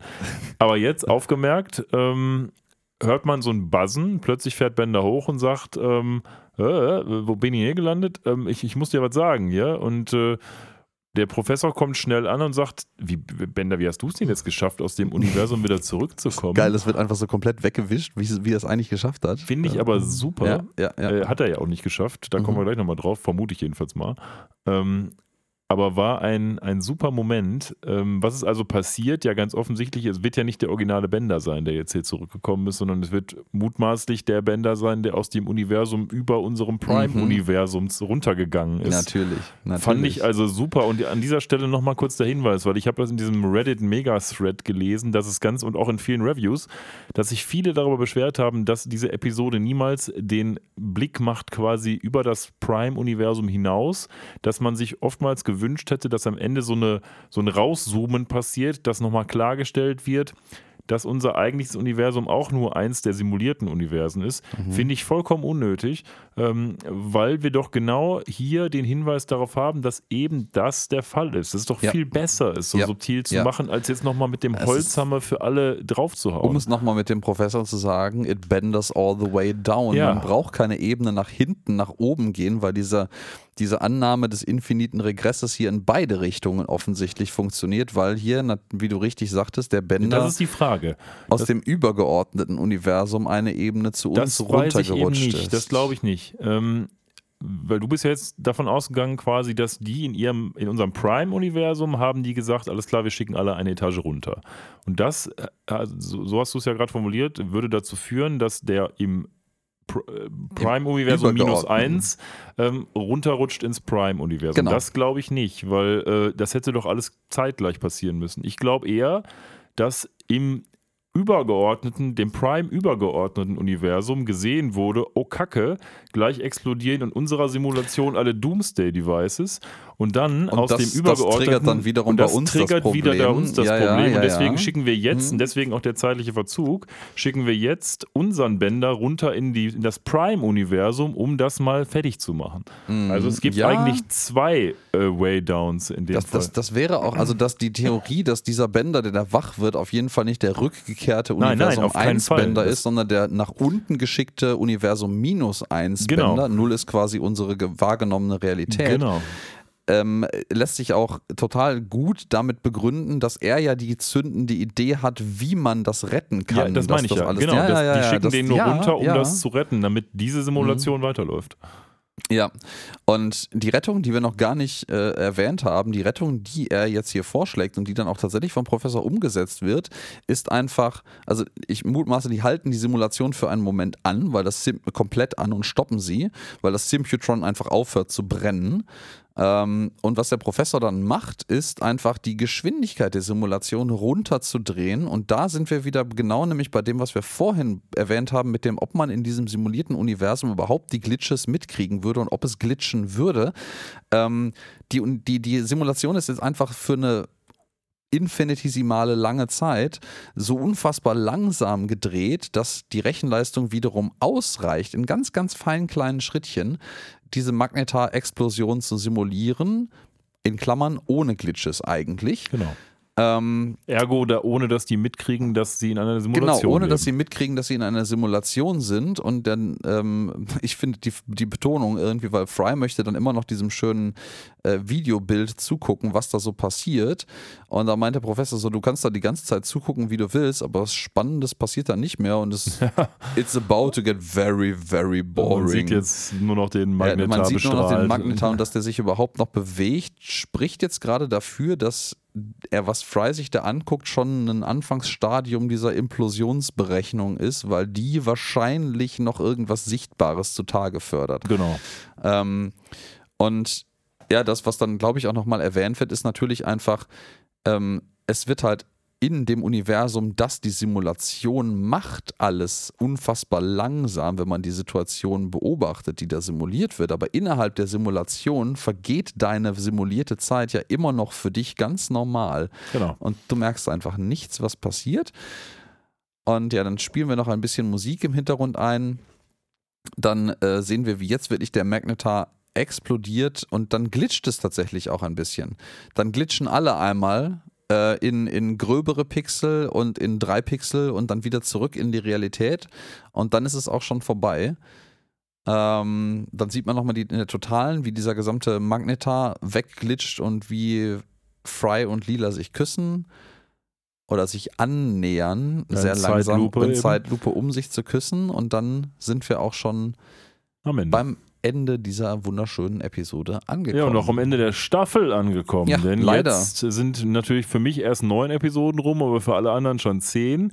Ich habe die erste immer noch nicht gesehen. Ähm, aber ja, das bringt uns zu der Frage, wie fanden wir es denn? Willst du lo Oh, loslegen? Soll ich denn? es machen? Ich weiß gar nicht, wer beim letzten, ich glaube, beim letzten Mal habe ich angefangen Ja, und nachgelegt dann und lasse ich dir ich diesmal gerne den Vortritt. Gut, ähm, ich äh, halte mich kurz. Ich äh, fand diese Episode mit Abstand ähm, als beste Episode der neuen Staffel. Liegt vielleicht natürlich auch daran, dass David X. Cohn sie jetzt selber geschrieben hat, weiß ich nicht. aber sie hat mich an beste Zeiten erinnert aus den alten Futurama-Staffeln, weil es war ein wunderbares Potpourri aus in-Character-Handlung, weil ich finde, jeder und auch Amy, da sind wir gleich so drauf eingegangen, Amy ist ja eigentlich eine ähm, Studierende bzw. Doktorandin, Ja, Doktorandin, des Professors. ja. Es ist nicht unnachvollziehbar, dass sie das weiß. Sie wird immer als dumm, sie ist eigentlich aber nicht dumm. Und auch wenn die Staffel sie so ein bisschen als Hausfrau dargestellt hat, finde ich trotzdem, dass es zu Amy passt. Ich fand das super, dass man hier diesen Mikrokosmos-Tisch hatte. Ähm, ich finde es immer gut, wenn es um solche existenzialistischen Fragen geht, ähm, die man auch nicht so einfach mit Ja und Nein beantworten kann. Ich fand insbesondere ganz hervorragend das, was ich gerade schon sagte, eben, dass man nicht uns einfach nochmal am Ende sagt, haha, wir sind auch so eine Simulation, sondern dass man sich das ein bisschen selbst erdenken muss, aber auch kann, wie ich finde. Ähm, alles in allem für mich eine herausragend gute Episode, die ich zusammen mit äh, meinem bisherigen herausragend guten Episode Luck of the Fryrish mit 10 Punkten bedenken werde, ähm, weil sie mich bestens unterhalten hat und ich glaube auch, wie wir jetzt auch im Gespräch festgestellt haben, sehr viel Stoff zum Sprechen gibt und sehr viel Stoff zum Denken für die meisten Leute auch mitgibt. Und die besten Futurama-Episoden sind doch immer diese bittersüßen Episoden, wo man drüber nachdenken kann, weil sie eine gewisse Wissenschaftlichkeit haben, das paaren aber mit emotionaler Art und Weise und Intelligenz und all das haben wir hier und deswegen ist es für mich nicht nur die beste Episode dieser Staffel, sondern auch eine der besten Episoden von Futurama, die wir bisher besprochen haben. Nun, da ist es schwierig dran anzuknüpfen. Ähm, außer ich würde die Episode jetzt in der Luft zerreißen und hätte eine kritisch komplett Kann ja entgegengesetzliche Meinung. Aber äh, da werde ich gar nicht erst mit anfangen, weil ich äh, bin in der Hinsicht völlig bei dir. Diese Episode ist großartig. Ähm, ich habe mich am Anfang beim ersten Gucken ganz ehrlich ein bisschen daran gestört, weil augenscheinlich in dieser Episode gar nicht so viel passiert, verglichen mit den anderen Episoden dieser Staffel. Vor allen Dingen mit dieser letzten Halb-Anthologie-Episode, die einfach komplett ADHS war. Ähm, aber ich muss sagen, ähm, vom Stile her, vom ganzen Writing, er fühlt die sich unglaublich wieder an wie die, sagen wir mal, diese, diese von uns schon gerne mal irgendwie als verklärte Romantisierung betitelte alte Futurama-Schule. Ähm, es ist, es ist nicht ein Feuerwerk an irgendwelchen, äh, irgendeinem, irgendeinem äh, Thema dabei. Es sind tatsächlich ein paar Einstreuungen aktueller Themen mit dabei, mit einer schönen Rahmenhandlung drumherum, ohne jetzt wie Rage Against the Grütze ähm, komplett topical zu sein und alles zu vergessen. Und ähm, es ist philosophisch total interessant, darüber zu reden, über diese Episode. Es ist ähm, storytechnisch sehr gut gemacht. Ich bin völlig bei dir, dass hier die Charaktere tatsächlich wieder so ein bisschen mehr so funktionieren, wie sie in den alten, älteren Staffeln, ich glaube sogar in den, in den, in den ähm, Comedy Central Staffeln auch funktioniert haben. Mm, Und ähm, ich bin einfach bei der gleichen Bewertung. Ich bin bei einer 10. Ich finde die unfassbar gut, diese Episode. Äh, und die ist auch ein sehr würdevoller Abschluss der ersten halben neuen Staffel oder der ersten ganzen Staffel. Ich weiß gar nicht, ob das jetzt als neue Staffel nächstes Jahr zählt oder ob das die gleiche Staffel weiterzählt. Aber ähm, ja, rundum total gut, sehr schön gemacht ähm, und eine 10 wert. Ja, vielleicht muss man zwei Dinge noch herausstellen. Zum einen, ähm, weil ich jetzt immer mal auf Twitter gelesen habe, dass, nee, X heißt das ja jetzt, auf X gelesen habe, dass irgendwie Leute gar nicht so klar darüber sind, dass noch mehr Episoden kommen. Ja, es kommen noch mehr Episoden von Futurama nächstes Jahr. Da gibt es dann wieder so einen Marathon, wie wir ihn jetzt gemacht haben. Und zum anderen hoffe ich inständig, dass die letzte Futurama-Episode dieser kommenden weiteren Episoden ähnlich gut wird wie diese, weil ich es ansonsten als verpasste Gelegenheit empfinden würde, diese Episode nicht als allerletztes zu nehmen, weil sie auch, wie damals die Episode Meanwhile zum Beispiel, finde ich, ein guter Schlusspunkt wäre, wenn Futurama für immer enden würde. Ja. Und das wäre schade, wenn man sich diese Gelegenheit verbaut hätte, dass man sie jetzt schon genommen hat. Ich gehe aber davon aus, das wussten die, weil so ein gewisses Gefühl wird man haben. Und da kommt noch so ein Banger am Ende hoffentlich. Ja, die ist ja auch nicht ganz unbewusst ans Ende der Staffel ähm, Genau. platziert. Ich meine mal abseits davon, dass sie natürlich vorhergehende Episoden ähm, referenziert, sodass halt klar ist, wo die zeitlich einzuordnen wäre. Aber ähm, gebe ich dir völlig recht. Und ja, damit sind wir noch nicht ganz in unserer Abfolge mit der Besprechung der neuen Futurama-Episoden durch, aber wir sind jetzt mit der letzten Episode durch. Nächste Woche um dann jetzt mal das Schlusswort einzuleiten, kommt dann noch einmal, also heute in einer Woche wieder, äh, die Episode, die wir seit Ewigkeiten nachreichen wollen, nämlich die erste Episode der neuen Futurama-Staffel, Ja, die ja, wir ja. dort besprechen. Und Bis dahin habe ich sie dann auch gesehen. Genau, bis dahin hast du sie hoffentlich gesehen, ansonsten muss ich die, sie dir vorlesen und erklären. Und danach geht es dann im Zwei-Wochen-Rhythmus weiter, an, nahtlos angeknüpft da, wo wir, ich glaube, im August aufgehört haben, die alten Episoden zu besprechen. Mit Heritage Futurama sozusagen, genau. Genau. Ja, Spaß hat's gemacht heute, sehr gut. Und äh, hoffentlich hat's euch auch Spaß gemacht. Wenn es euch Spaß gemacht hat, lasst gerne mal irgendwo eine Kommentierung oder eine Review oder auch nur einen Stern da. Gerne bei Apple oder bei Spotify oder einem anderen Anbieter eurer Wahl. Wir freuen uns auch immer über Feedback bei X. Einige von euch machen das ja schon sehr ausführlich oder auch bei Instagram. Das ist immer gern gesehen. Und ähm, ja, wir wünschen euch eine schöne Woche und bis dann, würde ich sagen. Bis dann und ciao.